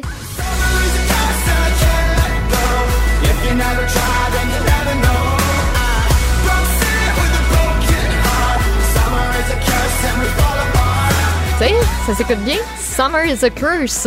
The Fame. C'est quoi, ça? The Fame. The Fame. C'est une bonne tune. C'est Très ça bon, que c'est. très bon. Oui, j'adore. Regarde, avant qu'on aille plus loin dans ta chronique, notre invité, euh, avec plusieurs minutes de retard, est là, donc on va revenir à ta chronique plus tard, mais pour l'instant, on va aller rejoindre euh, Vincent Marissal, le député de Rosemont pour Québec solidaire, responsable en matière de finances, d'économie, de fiscalité, de revenus, de trésor, mais pas de ponctualité. Monsieur Marissal, bonjour. Je suis désolé. Les, les mouvements à l'Assemblée nationale sont un peu plus compliqués soudainement. Oui, hein? Ça, Il y a alors, des points de contrôle, beaucoup de prend puis- Euh, puis il n'y a pas d'ascenseur. Alors bon, ça, ça- c'est ça. Puis euh, j'avais, il y avait de l'intérêt pour la conférence de presse qu'on a faite. Alors j'ai été retenu un peu et je- j'en suis désolé. Bon, l'important, c'est qu'on se parle, euh, Monsieur Marissal. Vous avez fait donc une conférence de presse ce matin. J'avais bien, bien hâte de voir ce que vous proposiez, parce que dans la vie de convocation, on parlait d'une idée, d'une proposition d'impôt de pandémie. Qu'est-ce que votre formation a proposé ce matin? Ben, on propose euh, tout simplement que pour l'année 2021, donc l'année fiscale 2021, les entreprises qui feront du profit euh, devront, devraient contribuer davantage euh, parce que c'est une période extrêmement difficile. Il y a énormément d'entreprises qui passeront pas à travers, d'autres évidemment qui vont sortir de là énormément endettés. Il y a des entreprises et des secteurs d'économie, par contre, qui continuent de rouler certains secteurs qui roulent, ma foi, même plus. Alors, il s'agit de, certains diraient, un impôt de guerre, euh, impôt pandémie ou de l'impôt solidaire de pandémie. Euh, il s'agit effectivement de, de faire un effort pour se sortir de là par les entreprises qui auront fait du profit. Et évidemment, ça exclut les très petites entreprises ou les petites entreprises là, pour les 100 premiers 1000 dollars de profit. OK, on va y, on va y venir aux, petites entreprises, mais parlons euh, tout d'abord des, plus grands qui génèrent euh, des, des gonzillards euh, de dollars de profit. Qu'est-ce que vous proposez concrètement comme modulation? Ben, on propose essentiellement de passer, grosso modo, de 14% ce qui est le cas actuellement. En fait, pour, les très petites, c'est-à-dire de 4% à 6% euh, et puis les très grandes, il y a certains secteurs qui sont des secteurs beaucoup plus beaucoup plus euh, payants, je dirais, là, euh, de passer là, grosso modo de 12 à 17. Donc, c'est une augmentation de 50% euh, en temps de pandémie. Là, pour pour le moment, un an. Euh, on fonctionne avec les chiffres qui sont publics par le ministère des Finances. On s'est basé sur des, des, des modulations puis des évaluations économiques d'une, d'un réajustement de l'économie. Est-ce que le gouvernement du Québec euh, peut agir euh, unilatéralement en la matière? Euh, et si oui, comment doit-il le proposer? C'est juste une décision qu'on peut prendre par décret, une réglementation? Est-ce qu'on peut changer les règles du jeu pour ces grandes entreprises-là euh, comme, comme, comme on le veut finalement? Ben, le gouvernement est ultra majoritaire, euh, gouverne par décret depuis maintenant plus de deux mois. Oui, la première euh, question, la, la, réponse à la première question, oui, Québec peut faire ça. Québec est totalement souverain dans ses champs de taxation et d'imposition. Et le ministre des Finances, on le sait, va déposer une mise à jour économique dans un mois environ. Je pense que d'ici un mois, ça devrait être déposé euh, un mois, cinq semaines, d'ici la fin juin, on aura une mise à jour économique, évidemment. Vous comprendrez que le budget du 10 mars, euh, il s'est auto-détruit euh, comme les Ouais. cassettes dans Mission Impossible. il s'est détruit au contact de l'air, malheureusement. Ce, ce budget n'existe plus. Alors, il va falloir que, de toute façon, il va falloir de toute façon que le gouvernement nous dise c'est quoi son plan? Parce que, comme vous le savez, un budget, il y a deux colonnes. Il y a les revenus puis les dépenses. Si on perd des revenus puis qu'on va pas en chercher ailleurs, ben évidemment, par effet de vase communicant, il va falloir couper des dépenses. Euh, Éric Gérard était sur, euh, sur nos ondes ce matin dans l'émission de Benoît Dutrisac. Puis bon, là, on parle euh, d'un déficit de plus de 10 milliards de dollars assurément pour 2020-2021, un montant qui, on s'entend, pourrait, croître encore davantage. Mais le ministre des Finances disait qu'il a bon espoir que dans un horizon de deux à trois ans, on pourrait, par exemple, retrouver euh, l'équilibre budgétaire. Ça semble être assez, euh, assez ambitieux là, comme, comme objectif. Je l'ai pas entendu ce matin chez, chez Benoît Dutrésor qui est rendu à 2-3 ans parce qu'hier, c'était 4 ou 5 ans. Alors, ah, euh, ben il est demain, ça va peut-être être très- six mois. Ben, c'est ça. Il est non seulement très, très optimiste, mais à chaque nuit qui passe, il dit un peu plus. Euh, faut faire attention là, avec, avec les surplus d'optimistes. Je comprends que son rôle, c'est pas de, de nous déprimer, puis de déprimer l'économie, puis d'envoyer des mauvais signaux à l'économie, mais il faut pas non plus rêver en couleur. Là. Euh, deux, trois ans, ça me paraît vraiment euh, difficile, pour le moins. Là. Et ça, ça veut dire, pour revenir à ma théorie des deux colonnes là, de budget, que Mhm. si effectivement c'est ce qu'ils visent, là, on s'en va direct dans un nouveau régime de méga austérité, là, parce qu'il n'y aura pas 56 millions de faire ça. Là. Si vraiment ils visent, puis ça, ça m'inquiète ce que vous venez de me dire, dit deux, trois ans, euh, je vois pas comment il va faire autrement que de couper, d'autant qu'il faut pas faut pas se faire d'illusions. Là. Ottawa, qui garoche les milliards en ce moment, Ouais. à un moment donné, va, va vouloir se repayer aussi. Puis la façon que les fédéraux font tout le temps ça, c'est de couper les transferts aux provinces.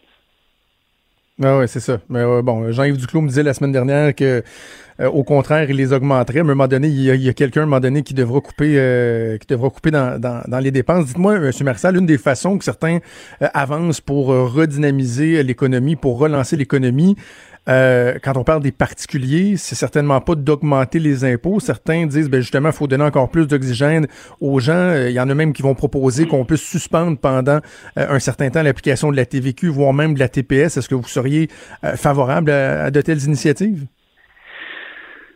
Là, M. Trudeau va me parler de la fiscalité des particuliers, des individus. Aujourd'hui, ce qu'on met sur la table, c'est une proposition pour la fiscalité des entreprises. Vous comprendrez qu'on va arriver sous peu avec une proposition, mais pour la fiscalité des particuliers, mais sans grande surprise, parce qu'on n'a jamais été cacheté là-dessus. Nous, on pense que ça prend un rééquilibrage de toute la, ce qu'on appelle la table des impôts. C'est-à-dire que oui, il y a des gens qui paient des impôts qui devraient en payer moins, puis après la pandémie, ou même pendant la pandémie, là, durant, selon le temps que ça va durer, ça serait absurde de, le- de les faire payer plus. Mais il y a des gens qui, quand même, ont un bon fonds, un, de bons salaires, de bons revenus, qui, eux, puis on le disait avant la pandémie, devraient payer davantage. Euh, effectivement. Mais on pas, je ne suis pas en train de vous donner tous les détails, je suis en train de vous donner les principes généraux de notre position. Je comprends pas. On va revenir sur les entreprises dans un instant, mais juste une précision là-dessus. Là, pour vous, ceux qui, par exemple, pourraient en payer davantage, est-ce qu'on parle encore, par exemple, des revenus de 100 000 et plus, ou vous allez viser, là, tu sais, dans, dans plus le 0,1 là, ceux qui font plusieurs millions par année, qui ont, qui ont des grosses fortunes, parce que quand on parle, par exemple, des 100 000 et plus, ce sont des gens qui euh, ont un rôle à jouer là, dans la relance de l'économie. On va vouloir que ces gens-là euh, achètent, dépensent, c'est pas nécessairement les, les imposer davantage, mais s'assurer qu'ils soient au rendez-vous pour relancer l'économie. Ouais. Ben, on, on va s'entendre que les très, très, très riches au Québec, là, euh, puis bon, certains diront qu'ils sont pas très nombreux, Ben. euh, puis qu'on est toujours le riche de quelqu'un d'autre selon où on vit sur la planète, là, mais ils paient pas assez d'impôts. Ça, ça c'est sûr. Puis les gouvernements néolibéraux qu'on a eus au Québec depuis euh, une trentaine d'années, même une quarantaine d'années, nous ont tranquillement rentré dans la tête l'idée que l'impôt, c'est sale, c'est une espèce de maladie dont il faut se, se, se guérir. Euh, mais l'impôt, à la base, il faut se rappeler, c'est quoi, là? C'est un système de redistribution de la richesse pour se payer des services sociaux. Alors, les très riches au Québec ne paient pas assez d'impôts. Ça, euh, je pourrais en faire la démonstration. Après ça, où est-ce qu'on met la ligne? Euh, est-ce que c'est 120 000? Est-ce que c'est 130 000? Je suis pas dans le fin détail pour le moment, mais c'est clair, c'est clair que l'idée, c'est pas d'étouffer la classe moyenne. là. Ça, ça, ça, ça Ouais. va de soi. Là. Mais je c'est reviens, pas non euh, plus de sacrifier, c'est pas non plus de sacrifier les services publics. Parce Mhm. qu'on le voit là, là on l'a dans la face là, ce que ça fait quand on sacrifie les services publics là.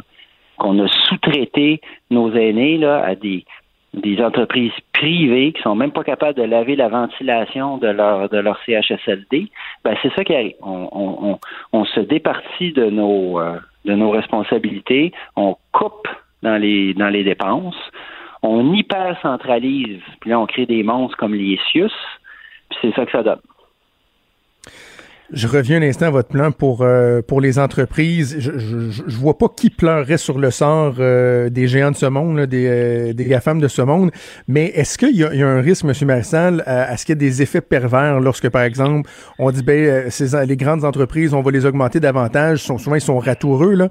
T'sais, y a-tu moyen que finalement, ce qu'on veut faire pour aller chercher davantage euh, de revenus se retourne contre nous parce qu'il y a de l'activité économique qui va se déplacer ou des, choses comme ça. Est-ce qu'il peut y avoir des effets pervers à des mesures comme ça? Ben, je peux comprendre, vous dis qu'ils sont ratoureux, effectivement, qui sont très inventifs quand il s'agit d'aller, par exemple, dans les paradis fiscaux. C'est pourquoi on veut fermer cette porte-là aussi. Mais notre proposition qu'on dépose aujourd'hui, là, on revient même pas au taux d'imposition de 2007. On est même en deçà des taux qui étaient applicables aux entreprises au Québec en 2007. Puis à ce que je cherche, en 2007, là, il n'y a pas eu de convoi de déménageurs des entreprises du Québec vers l'Ontario ou vers les maritimes ou vers les États-Unis. À un moment donné, il y a quelqu'un dans nos gouvernements néolibéraux qui a compris qu'il fallait ou qui, a pris une, obsession sur les impôts, qui a bu le couler du patronat puis des chambres de commerce, puis qui s'est dit il faut absolument baisser l'impôt. Là, c'est, c'est, c'est le leitmotiv, c'est ça qu'il faut faire.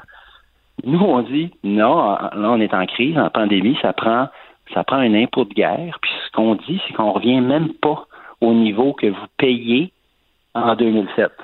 C'est quand même c'est quand même raisonnable. Là. Si tu fais mm. des profits en ce moment, puis certaines entreprises en font des profits en ce moment, euh, c'est normal de contribuer.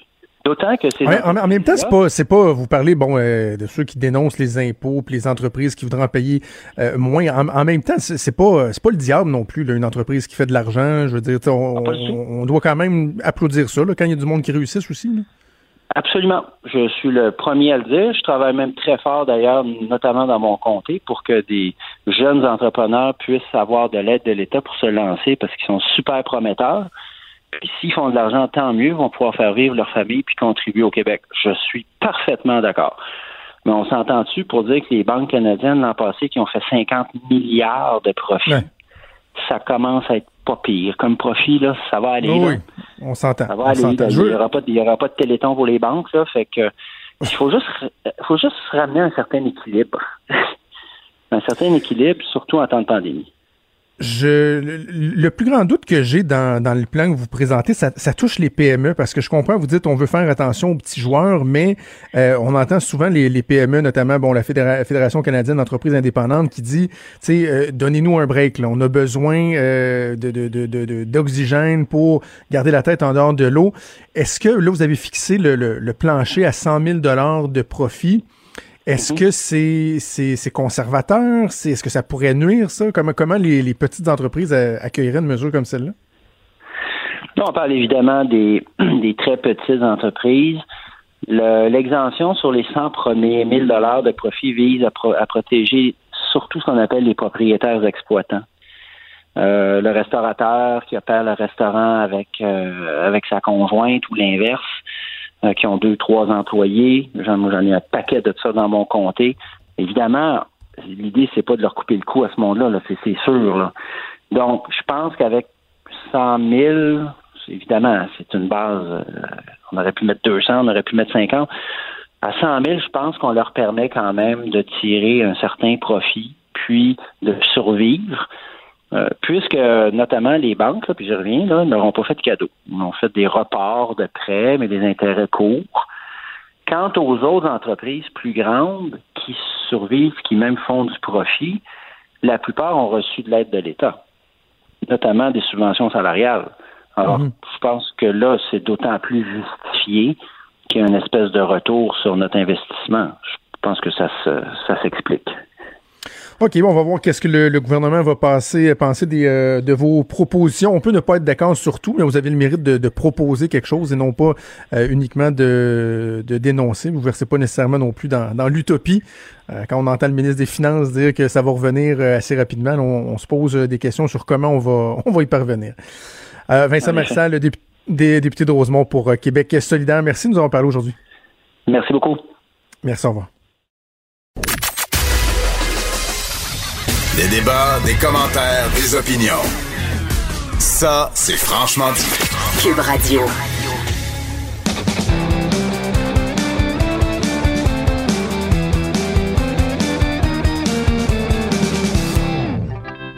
Chronique et disque dur avec Stéphane Plante. Salut Steph. Salut Jonathan, salut Maude. Hello. Hey, on parle euh, beaucoup des, euh, des ben, j'allais dire des balles de finissant, des pas de balles de finissant là, euh, qui, Ouais. qui- qui ont lieu. On voit des, des jeunes qui ont mis leur, euh, le- leurs plus beaux atours, les belles robes pour aller chercher leurs effets personnels à l'école, euh, à défaut de les mettre lors de leur soirée. Et euh, ça t'a euh, donné l'idée de parler des meilleures chansons pour les balles de finissant. Très bon ça. Ben oui, parce que c'est en regardant Riverdale, je l'avoue, mon péché mignon. Wow. euh, Il y avait un gros scandale parce que le directeur, le méchant directeur René, annulait le, Ouais. le, le bal de finissant pour punir ses méchants élèves. Et je me suis dit, mon Dieu, ils sont tellement révoltés, ça fait trop 2019. En 2020, c'est pire que ça. Personne va en avoir de bal. Ça finit là. Euh, mais c'est vrai qu'en plus, sais, la belle robe, le bel habit, on se souvient des chansons qui jouaient à ce moment-là, euh, même si souvent c'est plus à l'après-balle là, que les choses se passaient, là, loin des parents et des profs. Euh, la musique jouait là aussi, mais bon, c'est OK, on va, on va garder ça legit, le bal en lui-même. Euh, c'est certain que chaque génération a ses chansons, mais on verra qu'il y a des pièces qui traversent quand même un peu les décennies. Euh, et c'est drôle parce que c'est très, aux États-Unis, c'est très documenté comme phénomène. Euh, le Rolling Stone, BuzzFeed ont ramené souvent euh, des enquêtes, des statistiques là-dessus. Euh, au Québec, euh, voire dans la francophonie, je pense que la grande recension des chansons de bal de finissant, reste à faire. Mais bon, c'est peut-être une mission que je vais me donner. je vais me mettre une note de côté. Euh, comme je disais, des fois, on, on risque un peu de divulguer son âge quand on dit quelle chanson on a notre bal. Mais des fois, il y a des pièces qui jouent encore, comme Don't Stop Believing the Journey, joue encore, euh, Africa Toto joue encore pour les jeunes générations. Allez savoir pourquoi. D'ailleurs, je ne les ferai pas jouer parce qu'on les entend souvent. Mais le premier extrait, c'est pas surprenant. C'est une tonne de party, c'est tout simplement Happy de Pharrell Williams. Clap along if you feel like a room without a roof. Clap along if you feel like happiness Tu peux is. pas, avoir un sourire dans la face quand Ah t'écoutes ça. non, tu peux pas envoyer chez quelqu'un, Ben, c'est ça. Il l'avait écrite euh, spécialement pour Détestable Moi, le, le- le fameux film pour Oh, enfants. avec les petits mignons. Et les, les producteurs ont refusé neuf chansons avant qu'ils acceptent celle-là. Il était à bout. Euh, Pharrell Williams en pouvait plus. Euh, il était même pas sûr de vouloir interpréter lui-même la chanson. Il avait pensé l'offrir à Theo Green. Et finalement, ben, il a décidé de la faire lui-même. C'est moins compliqué et ça lui a rapporté le succès qu'on qu'on connaît.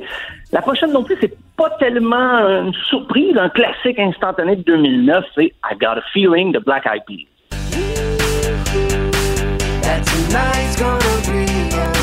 Ah ouais. Et là, ça s'en vient. Un peu, un peu. Tonight's gonna be 5, 6, 7, 8, Tonight's the night. Let's live it up. Party pogné du matin. T'es pogné dans la place. Mais ça, c'est drôle parce que Will I Am, euh, de Black Eyed Peas, avait dit que lui avait écrit ça justement pour les étudiants dans les collèges universités qui avaient envie de décrocher quand il y avait des examens et tout ça. Mais ça s'est avéré aussi une pièce euh, qui était une bonne transition pour la fin des études secondaires ou les high schools aux États-Unis. Ouais. Donc, euh, ben, il a très bien réussi. Euh, la prochaine, on va un peu plus des années 80. C'est une pièce euh, tirée du film Dirty Dancing, mais ça reste un classique. I've Had the Time of My Life de Bill Medley et Oui, Jennifer oui, Warren. oui.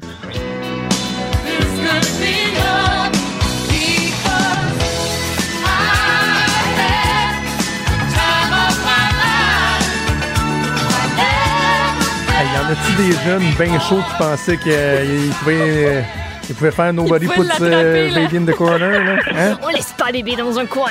Je pensais Euh, qu'il pouvait l'attraper, coin. mais euh, bébé a fini. Euh, à s'est tempé sur le plancher de danse, je pense. La prochaine, pour les paroles, je comprends le contenu de la pièce, je comprends très bien, mais peut-être pas une pièce qui se danse tant que ça, mais c'est Good Riddance, Time of Your Life de Green Day. It's something unpredictable, but in the end is right. I hope you had the time of your life. tu sais, chaud d'aise à la poppers dans l'après-balle. Tu sais. Tout le monde Ah, qui ben oui. disait, euh, qui claironnait le fameux, le, le fameux fuck au début de la toune, là, quand il reprend la toune. là, oui. Ouais. C'est un moment. classique, là. Voilà. Mais en, Très bon. en rafale, là, des pièces, euh, des classiques. là. Il y a ben, We Are the Champions, The Queen, Closing Time de Sammy Sonic, du Schools Out, bien sûr, d'Alice Cooper. I Don't Want to Miss a Thing d'Aerosmith. Smith. Et pour toi, j'entends il y a Fly Away de Lenny Kravitz, que je ne ferai pas jouer? Pour être épargné avant le, avant Fait que le but de cette chronique-là, c'est de plugger le plus souvent Lenny Kravitz. Le plus souvent. C'est incroyable. Ça, je, je suis tellement tenté Merci. chaque jour, mais bon. J'adore. Euh, dur, on avait posé rapidement la question un peu à- au lecteur et la, la réponse la plus cocasse qu'on avait eue, c'est une lectrice qui avait eu, elle, Yellow Molo à son bal de finissant, mais les vrais, là, pas un gros hommage. Ça m'étonnerait que ça existe un gros hommage à Yellow Molo. Donc, euh, ça m'a fait rire. Mais sinon, les réponses les plus fréquentes, il y avait Pretty Fly for a White Guy d'Offspring, Nothing Compares to You, Shannon O'Connor, Umbrella, Rihanna, When I've Changed, Scorpions, uh, Fight for Your Right, Beastie Boys, Say My Name, Destiny's Child, All the Small Things, Blink-182, uh, Show Me the Meaning of Being Lonely, the Backstreet Boys. Mais je trouvais que ça manquait un peu de québécois. J'ai dit, euh, vous voyez avec mes suggestions, euh, la première a rien à voir avec le bal des finissants comme tel, mais tout le monde se met beau, se met- tout le monde se met son 36 pour le bal, alors pourquoi pas? Maudit que le monde est beau des colocs. Maudit que le monde est beau Dans les vitrines, les magazines Maudit que le monde est beau Dans les Ah annonces oui, ça donne le goût de danser. Mais oui, ça. Quand même, c'est ça. Puis aussi, je me demandais, je sais pas s'il y a encore des slows à la fin des, des, des soirées. J'ai été DJ dans les bars, je peux dire qu'il n'y avait plus vraiment de slow à la fin. Euh, mais des fois, les soirées de bal, j'ai dit pourquoi pas un beau grand slow, mais la version de Richard Desjardins plutôt que celle d'Éric Lapointe, puisque c'est l'original. Il a traversé toutes les danseurs, puis il est allé y demander.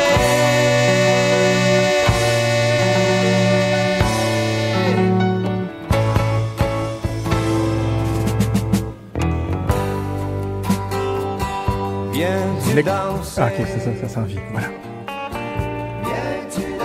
Un beau grand slow collé. Un Bon beau choix, bon grand choix, slow Steph. collé. Euh, la, la prochaine, OK, je le fais un peu avec le sourire, mais on sait que la fin du secondaire, c'est le moment, c'est un moment de transition et tout ça. J'ai dit, ben, pourquoi pas? Il y avait une pièce que René et Nathalie Simard ont chanté ensemble. Quand on a voulu les défaire de cette espèce d'image des petits cimards qui les suivaient partout, on leur a fait chanter quelque chose d'un peu plus adulte, en guillemets, et c'est Tourne la page de René Nathalie Simard.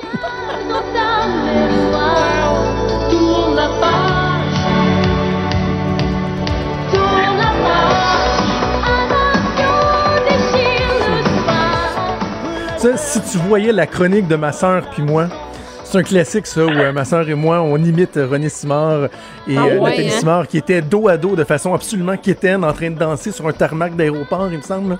Oui, oui, effectivement, c'est très ça. Oh, ça Et fait des beaux scénarios dernière, ben aussi là, pour un bal de, de danse spontanée, mais que tout le monde a chorégraphié, là, de comédie musicale, mettons. Ah, ouais. Ça fit. Oui, Solide. bon, très très bien ça. Euh, la dernière, ben, c'est un souvenir un peu personnel euh, parce que c'est justement l'année avant que je finisse mon secondaire, mais, mais ça joue beaucoup l'année que j'ai terminé. C'est bien sûr le classique de Jean Leloup, 1990. Bientôt disponible, bientôt. Correctira comme Nintendo en 1990. C'est l'ère de la socialisation en 1990. C'est la Et ça avait marché fort. Je me, je me souviens de Ah, ça, j'étais jeune, j'avais 9-10 ans, mais mon Dieu que ça avait marché fort. Le clip qui avait tellement fonctionné aussi. Ah oui, oui. James DiSalvio qui avait réalisé le clip. Ça, ça, ça avait joué à notre balle et notre après-balle. Mais tu tu vois qu'une chanson est un peu datée quand on parle de la guerre au Koweït, par exemple. C'est peut-être la- c'est juste drôle. Euh, et en terminant, j'aimerais entendre vos choix parce que en Oui. secret, vous envoyez un petit message à chacun, savoir c'était quoi votre grosse tourne de balle de finissant. Un choix chacun. Maude, Ouais. vas-y. Ben, je me suis vraiment posé la question. Pourtant, c'est c'est quand même récent, 2012, la promotion des finissants de la Courvilloise Represent. Oh ouais, Yes. oh ouais, ça se passait. Euh, puis je me demandais, je suis comme quelle tourne, quelle tourne, et il y a une de mes chums de filles qui a sorti celle-là, puis j'étais comme, hey, tellement, c'était le pic de sa popularité en 2012. Le groupe Fun avec We Are Young.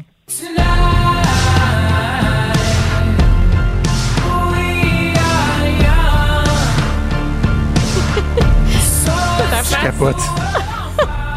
Hey, je me Mais rappelle. non, je capote parce que dans ma tête, c'est hier, cette tune-là. Oui, oui, c'est hier. Ah Ben, oui, non, mais je me 2012, ça rappelle fait, ça fait un peu 8 ans. C'est ça, ça démontre à quel point t'es plus jeune que moi. Ça fait pas très longtemps. Puis je me rappelle, je suis allée voir ce groupe-là à l'Impérial. On était première rangée, Ah puis oui. on capotait. Là. Ils Ah, étaient au ouais. sommet de leur popularité. Bon. C'était bon, là. Ça a Wow. tombé vite, par exemple. Hein? Euh, oui, on n'a pas entendu On fait beaucoup deux, parler trois tunes. après. Ouais. Celle avec Pink, euh, Just Give Me a Reason, qui était super bonne aussi. Mais après Ouais. ça, on très peu entendu C'est parler. mollo. OK, moi, je me suis euh, aussi euh, tourné vers euh, mon passé. C'est en 98, moi. J'ai regardé la liste des tunes parce que je me souviens pas nécessairement de- dans les détails de mon après-balle et de mon bal, mais je regardais tu sais, dans les tunes pour Frencher. Je me suis posé la question. Tu as mentionné I Don't Wanna Miss a Thing. C'était en 98, hein? mais j'en ai euh, répertorié quelques autres. Là. Truly Madly Deeply de Savage Garden que tu nous as fait jouer, Maud, il y a quelques semaines. C'était en 98. My Heart Will Go On, Titanic avec Céline Dion, même chose. Ou Foolish Game de Jewel, que moi j'adorais. là. J'étais très Ouais. fan euh, de, de Jewel. Sinon, dans ce qui brassait un petit peu plus, Semi-Tram Live de Third Eye Blind, Bittersweet Symphony de The Verve, Backstreet Back, on était à l'époque des Backstreet Boys, Oh, oui, oui. ouais. Mais j'ai Oui, oui. jeté mon dévolu sur une autre chanson. Et euh, avant de vous la présenter, je juste pour vous mettre le, le- le- planter le décor, là, notre après-balle, on avait réservé un chalet dans les Laurentides où le propriétaire a, a- a clairement regretté de nous avoir euh, réservé ce chalet-là. On était peut-être, on était 40, Ouais. on passait deux jours et demi là. Ben, Et- ben, quoi? Un, après-balle de deux jours? Oui, madame. Oui, madame. On couchait là deux soirs, en fait. Et euh, il y avait une piscine creusée. Puis là, Oh. on sentait qu'on a été chaud pendant 48 heures. Et à un moment donné, euh, il y a quelqu'un qui s'est dit, qui était en état de conduire, j'imagine, et qui avait sa voiture, ça serait tellement drôle de faire un gros bubble bath. Tu sais, un bain moussant dans la piscine. Comme à la fontaine de tournée Donc- hier, dans le fond. Donc, on avait été acheter Oh. des 1-2 litres de, de- de savon. Non. Et on a mis ça dans la piscine Non. en se disant, ça va être écœurant s'il va y avoir de la mousse, on va se baigner Non. tout le monde. Puis ça a juste fucké le filtreur de la piscine, fait un gros Oh, pauvre film luisant Non, ça n'a pas à fait surface. de mousse. Non, non, on- il a fallu qu'on appelle le propriétaire. Il était vraiment pas content. Et le genre de chanson qui est totalement brûlée, euh, qu'on on hurlait euh, le refrain à cette époque-là, j'ai nommé Tub Thumping de Chumbawamba. Ah, ben oui.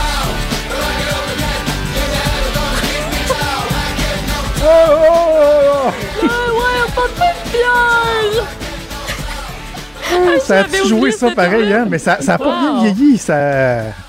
Non? Non, c'est pas toi, c'est Steph. bon. Chaud, elle peut être le fun. Moi, j'aime bien. Euh, Chumbawamba. Oui. Chumbawamba, tub thumping, le Chumbawamba. Ben écoute, c'était super le fun comme, euh, comme exercice, euh, Steph. Euh, on se reparle très bientôt. Merci beaucoup, à bientôt. Là. À bientôt. Bye. Vous écoutez Franchement dit.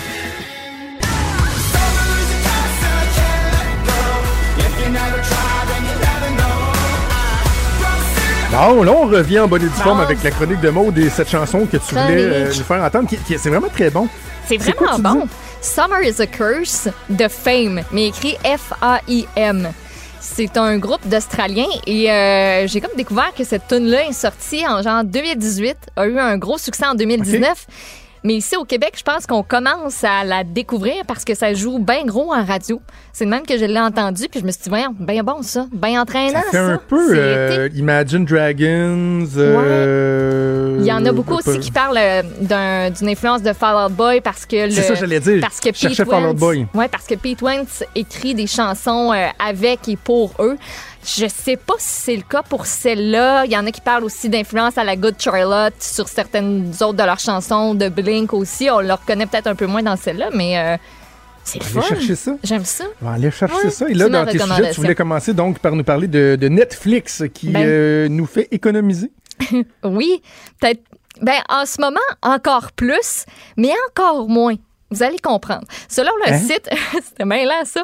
Selon le site reviews.com, Netflix nous a fait économiser en 2019 non pas de l'argent, mais du temps. Ouais, ouais, du temps. Ce qui est bizarre. Sur Netflix, il y a une chose qu'il n'y a pas. Et c'est des publicités. On aurait sauvé l'année passée neuf jours de publicité en tout.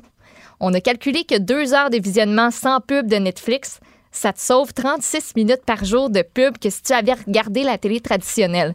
Fait que par année, ça fait 219 heures. Et si on divise ça en jours, ça fait 9 jours. Et depuis le début du confinement, notre utilisation quotidienne de Netflix, elle a augmenté d'au moins 30 minutes par personne par jour. Fait que hop, 9 minutes Ah. de coupé de plus de publicité par jour dans ton lot quotidien. Fait que tu Ah, perds plus bon. de temps sur Netflix. Quoique perdre du temps, c'est un peu. euh, on le perd pas vraiment. On a beaucoup de temps, donc on l'investit dans Netflix à ce moment-ci. Euh, donc, 182 millions d'abonnés dans le monde présentement sur euh, Netflix qui se passe de publicité à longueur d'année quasiment. Tant mieux pour lui. En même temps, on va se réjouir que la, la- la télévision traditionnelle aussi Tant mieux pour lui, c'est qui lui? euh, a vu son, son, son écoute augmenter. Malheureusement, ça veut pas dire que la tarte publicitaire euh, augmente Oui. parce que c'est difficile. Mais euh, j'ai hâte de voir, moi, si les, les habitudes des gens qui sont revenus vers la télévision, on voit LCN, RDI qui ont, Ouais. qui, ont, qui ont des chiffres assez impressionnants.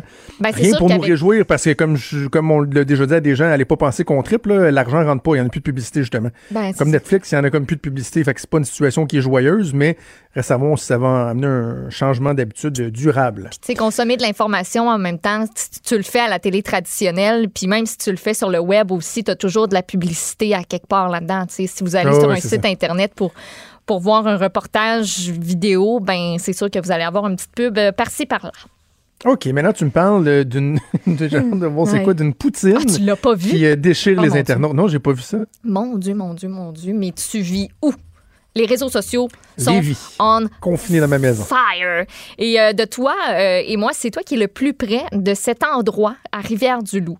Le casse-croûte Fred Ellis qui euh, a rendu disponible un nouvel item sur son menu depuis mardi. Je t'invite à aller sur leur euh, page Facebook.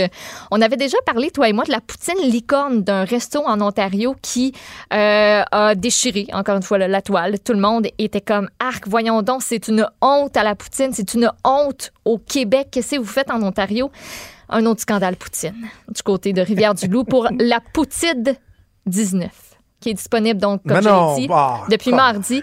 On souligne la créativité de euh, du casse-croûte Fred Ellis qui a décidé de teinter ses crottes de fromage. Ces crottes de fromage sont de toutes les couleurs de l'arc-en-ciel. On a teinté les crottes de fromage. Fait que sur le top de ta poutine, qui est brune, on s'entend, c'est sauce brune, frites normales, fromage teinté de colorants de toutes couleurs.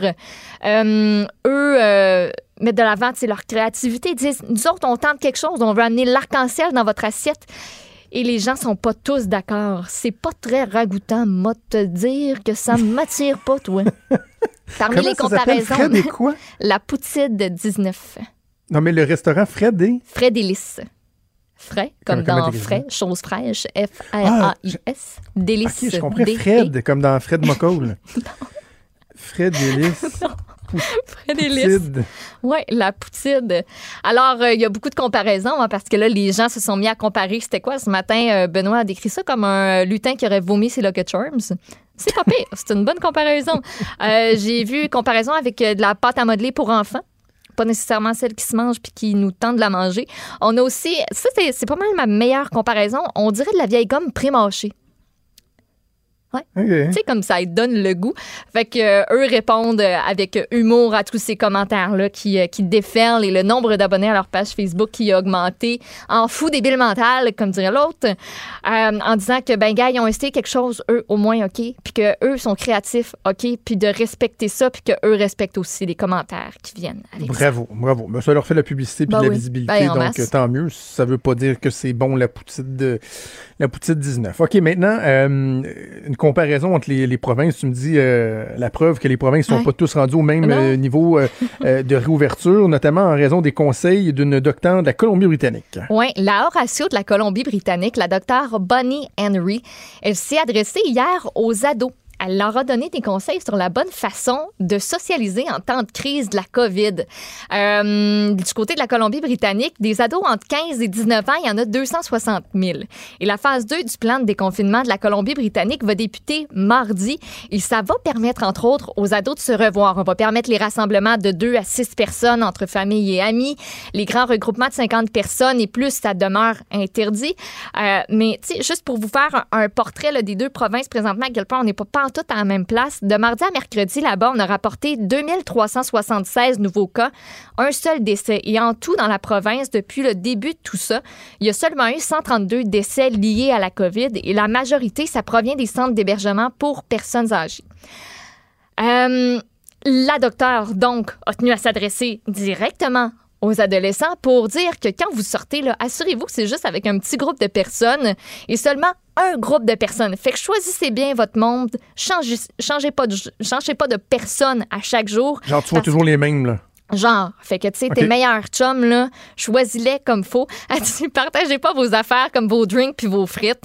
Restez dehors, s'il vous plaît, si vous le pouvez. Si vous êtes en dedans, restez loin les uns des autres et resterez pas longtemps non plus en dedans trop trop. Euh, puis si vous voulez, elle, tu sais, elle parle d'une bulle. C'est une image qui est utilisée aussi euh, du côté, je pense que de la Nouvelle-Écosse, où on a permis là, l'espèce de bulle où on peut, entre deux familles, tu sais, se voir. Mais tu sais, toi, t'as ta bulle avec cette famille-là. Puis c'est avec cette famille-là que ça se passe. Vous restez ensemble, no matter what, tu peux pas changer. Euh, si vous ajoutez du monde à votre petite bulle, votre petit groupe d'amis avec qui vous avez passé la majeure partie de la pandémie jusqu'à maintenant, assurez-vous de garder ça petit, puis choisissez comme faut. Fait que c'est en gros le message qu'elle a lancé. Et ce qui sera permis donc euh, à partir euh, de la semaine prochaine, ben, c'est des soins de santé comme massothérapie, chiropratie. Aussi, ça va être permis. Magasiner, aller chez le coiffeur, aller au resto, visiter des musées, galeries d'art, retourner au bureau. Bref, si on commence à ouvrir un petit peu plus euh, la valve du côté de cette province-là, parce que c'est la phase 2 qui va être entamée. Fait que les ados, partagez pas vos drinks puis vos frites. Mais c'est quoi? J'aime j'aime ça moi ce, ce message-là de leur dire trouvez-vous un groupe d'amis puis restez avec eux. C'est un peu la même chose que par exemple on suggère dans des, euh, des usines ou des chaînes de Mhm. montage où les corps de travail vont toujours être les mêmes personnes ensemble. Pour éviter que tout le monde se mélange, un peu comme on a fait avec le, le, personnel de nos soins de santé, là, qu'on envoie dans, dans un CHSLD, Ouais. dans un autre, après ça dans un Ouais. hôpital, puis là, tu spreads le virus un peu partout. Donc, j'haïs pas ça, tu sais. Euh, Trouvez-vous une couple d'amis, là. C'est plate pour ceux qui, malheureusement, ne seront pas identifiés par personne Les pour rejets, être dans le groupe oh. d'amis. C'était. Oh. Tu peux faire des, des Moi, j'étais en train de substitutions me 14 mettre jours. à la place. Tu sais, si j'étais en Colombie-Britannique, là, puis j'étais au secondaire, là, moi, j'étais comme en deux gangs. Tu sais, qui qui m'aurait choisi? Ben, J'aurais choisi. pris la gang. Ben non, j'aurais pris la gang qui aurait eu moins de monde, Ah, m'aurait ben, accepté. Ouais. Ah, ouais. ouais. Ouais. Oh, Des dilemmes. triste. Des beaux petits dilemmes, ouais, pauvres, exactement. pauvres ados. Et merci, Maude. On va finir euh, l'émission avec notre ami Vincent Dessureau. Salut, Des. Salut!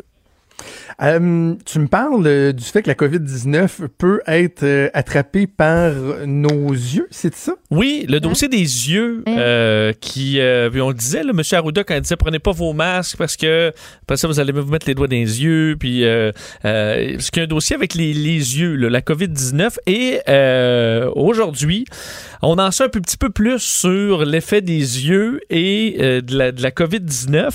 Euh, D'un, on se rend compte que plusieurs, c'est un peu inquiétant parce qu'hier, François Legault hein, avait un petit problème à l'œil. Euh, Ben oui, ça bon, va bien les lunettes. J'aimais oui, ça, moi. Il y a Ben des belles oui, lunettes, effectivement. donne un air. Mais il y a entre autres chez plusieurs patients de la COVID des conjonctivites, entre autres, ou des, Oh. pro- des productions anormales de larmes, euh, des différentes problématiques. Euh, ce qui, bon, ce qu'on s'en rend compte dans la manifestation des, euh, des symptômes. Mais on s'était rendu compte, donc, en- euh, fin janvier, en Italie, on avait fait des tests sur une dame là, qui était malade de la COVID-19. On avait fait des prélèvements dans ses yeux et on se rendait compte que plusieurs jours après que le virus soit indétectable par le prélèvement nasal traditionnel, il y avait encore du virus dans ses yeux euh, qui se reproduisait.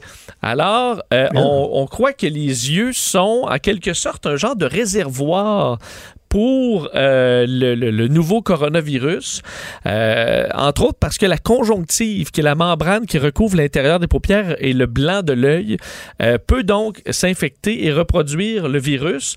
Il y a une étude dans les dernières heures qui paraît par les, les- les gens de l'Université de John Hopkins, qui reste à revoir par les pairs, mais qui essaie d'expliquer pourquoi, là, qu'est-ce qui se passe avec les yeux. Ouais. On se rend compte que dans les deux clés, parce que là, ça devient un petit peu technique, là, mais le nouveau virus, pour infecter une cellule, a besoin en quelque sorte de, de crochet ou de porte. là. Et euh, il y a des enzymes là-dedans, des bon, tout- toutes sortes d'enzymes qu'on retrouve dans les yeux et qui effectivement serviraient à introduire le virus dans notre corps et ensuite dans les poumons et un peu partout. Euh, ce qui amène à euh, vraiment se avoir une réflexion sur la protection des yeux. Là. Euh, par contre, les chercheurs à la question est-ce qu'on devrait utiliser là, un, un couvre-visage complet avec une visière euh, ou des lunettes là, Euh, on dit pas nécessairement parce que ce qui est la protection principale, et là on va un petit peu plus du côté du docteur Arruda, euh, l'hygiène des mains. Parce que la question c'est de ne pas se frotter les yeux. Si à la fin de la journée, là, vos mains sont sales, vous frottez les yeux, c'est ça le danger. Euh, et par contre, ben, la distanciation sociale va vous protéger des postillons. Parce qu'on dit, si, si si toi, tu as la COVID-19, Jonathan, tu me postillonnes dans l'œil, je vais le pogner, là. Absolument, mais c'est pour ça que les, les gens mettent des visières puis des, euh, des lunettes. là. C'est c'est carrément pour ça. Exactement. Alors, euh, les études semblent vraiment prouver que dans le dossier de la, de- du nouveau coronavirus, c'est euh, c'est assez similaire. On voit ça avec d'autres maladies, mais c'est de loin supérieur. Entre autres, si on compare au SRAS, là, qui a été euh, bon, beaucoup couvert dans les dernières années, euh, on dit que le niveau de virus là, euh, est supérieur à de 80 à 100 fois plus euh, pour euh, le, le- le nouveau coronavirus, alors que vos yeux, probablement quand vous êtes indétectable par d'autres moyens, ben, il se reproduit encore dans vos yeux comme une petite pépinière là, à, à COVID-19. Rien, rien qu'une grippe, cette affaire-là. Ah oui, rien que. grippe. Non, mais ça Ah montre qu'à Ouais, chaque ouais, fois, ouais. on, en, ça montre qu'on connaissait pas là, ce, ce- ce nouveau virus-là. On en apprend à le connaître euh, au, au fil des semaines, mais on en apprend encore aujourd'hui. Je t'écoute parler au niveau du, euh, du lingo, là, euh, du langage. Euh, quand on est rendu à des dizaines et des dizaines de milliers de morts, est-ce qu'à un moment donné, on va arrêter de l'appeler le nouveau coronavirus? Je, trouve qu'il Oui, euh, mais commence à être tanné de le voir. Non, mais en fait, en, en fait, c'est parce que si j'utilise pas ce terme-là, je suis obligé de te dire le SARS-CoV majuscule-2, qui est le vrai nom du nouveau coronavirus. COVID-19 étant le nom de la maladie que le virus crée. Alors, si je te dis juste coronavirus, c'est faux parce qu'il y en a plein. si je te dis SARS-CoV-2, c'est vraiment lourd. Si je te dis COVID-19, c'est incorrect. Alors, nouveau coronavirus, ça marche aussi. Quand je te parle de la partie virus, quand je te parle de la maladie, la COVID-19, mais il faut la dire à la. Même M. Arruda dit souvent au masculin. Et euh, il se trompe. Même la- l'Académie de. la COVID. L'Académie Oui, ben, de la langue française cette se semaine qui est allée taper sur le doigt des Français, entre autres, qui disent ben, le, euh, ben, le COVID. Hein. Le COVID, là. Je vois Achille qui me fait des gros yeux. Mais c'est vrai, en. France, et puis on dit le. COVID. ben, Ouais, non, en France, ils disent pas le COVID, ils disent pas la COVID, ils disent the COVID. Ah, c'est Parce que autres, ils disent en anglais. c'est The COVID. c'est The COVID. The COVID. The J'ai jamais compris COVID, pourquoi c'est qu'ils voient le Z dans THE. Ouais, mais J'ai nous- jamais compris. Il n'y a pas de Z dans THE, c'est pas The. Ouais, mais c'est pas de non plus comme nous on le dirait là. Nous, Bon. là, au Québec, on dit de, de My Brother. Là, eux vont dire My Brother, mais c'est ni l'un ni l'autre est correct. Là. Faut dire le th, mais ça, ça, ça, c'est plus, c'est plus difficile Voilà. pour euh, notre langue qui est pas Voilà. formée à dire ça. Merci Des, on t'écoute avec euh, Sophie pour ton bulletin de nouvelles et avec euh, Mario cet après-midi. Sophie s'en vient euh, tout de suite. Un gros merci à toute l'équipe. Je vous souhaite une excellente journée. On se donne rendez-vous demain à 10h. Salut.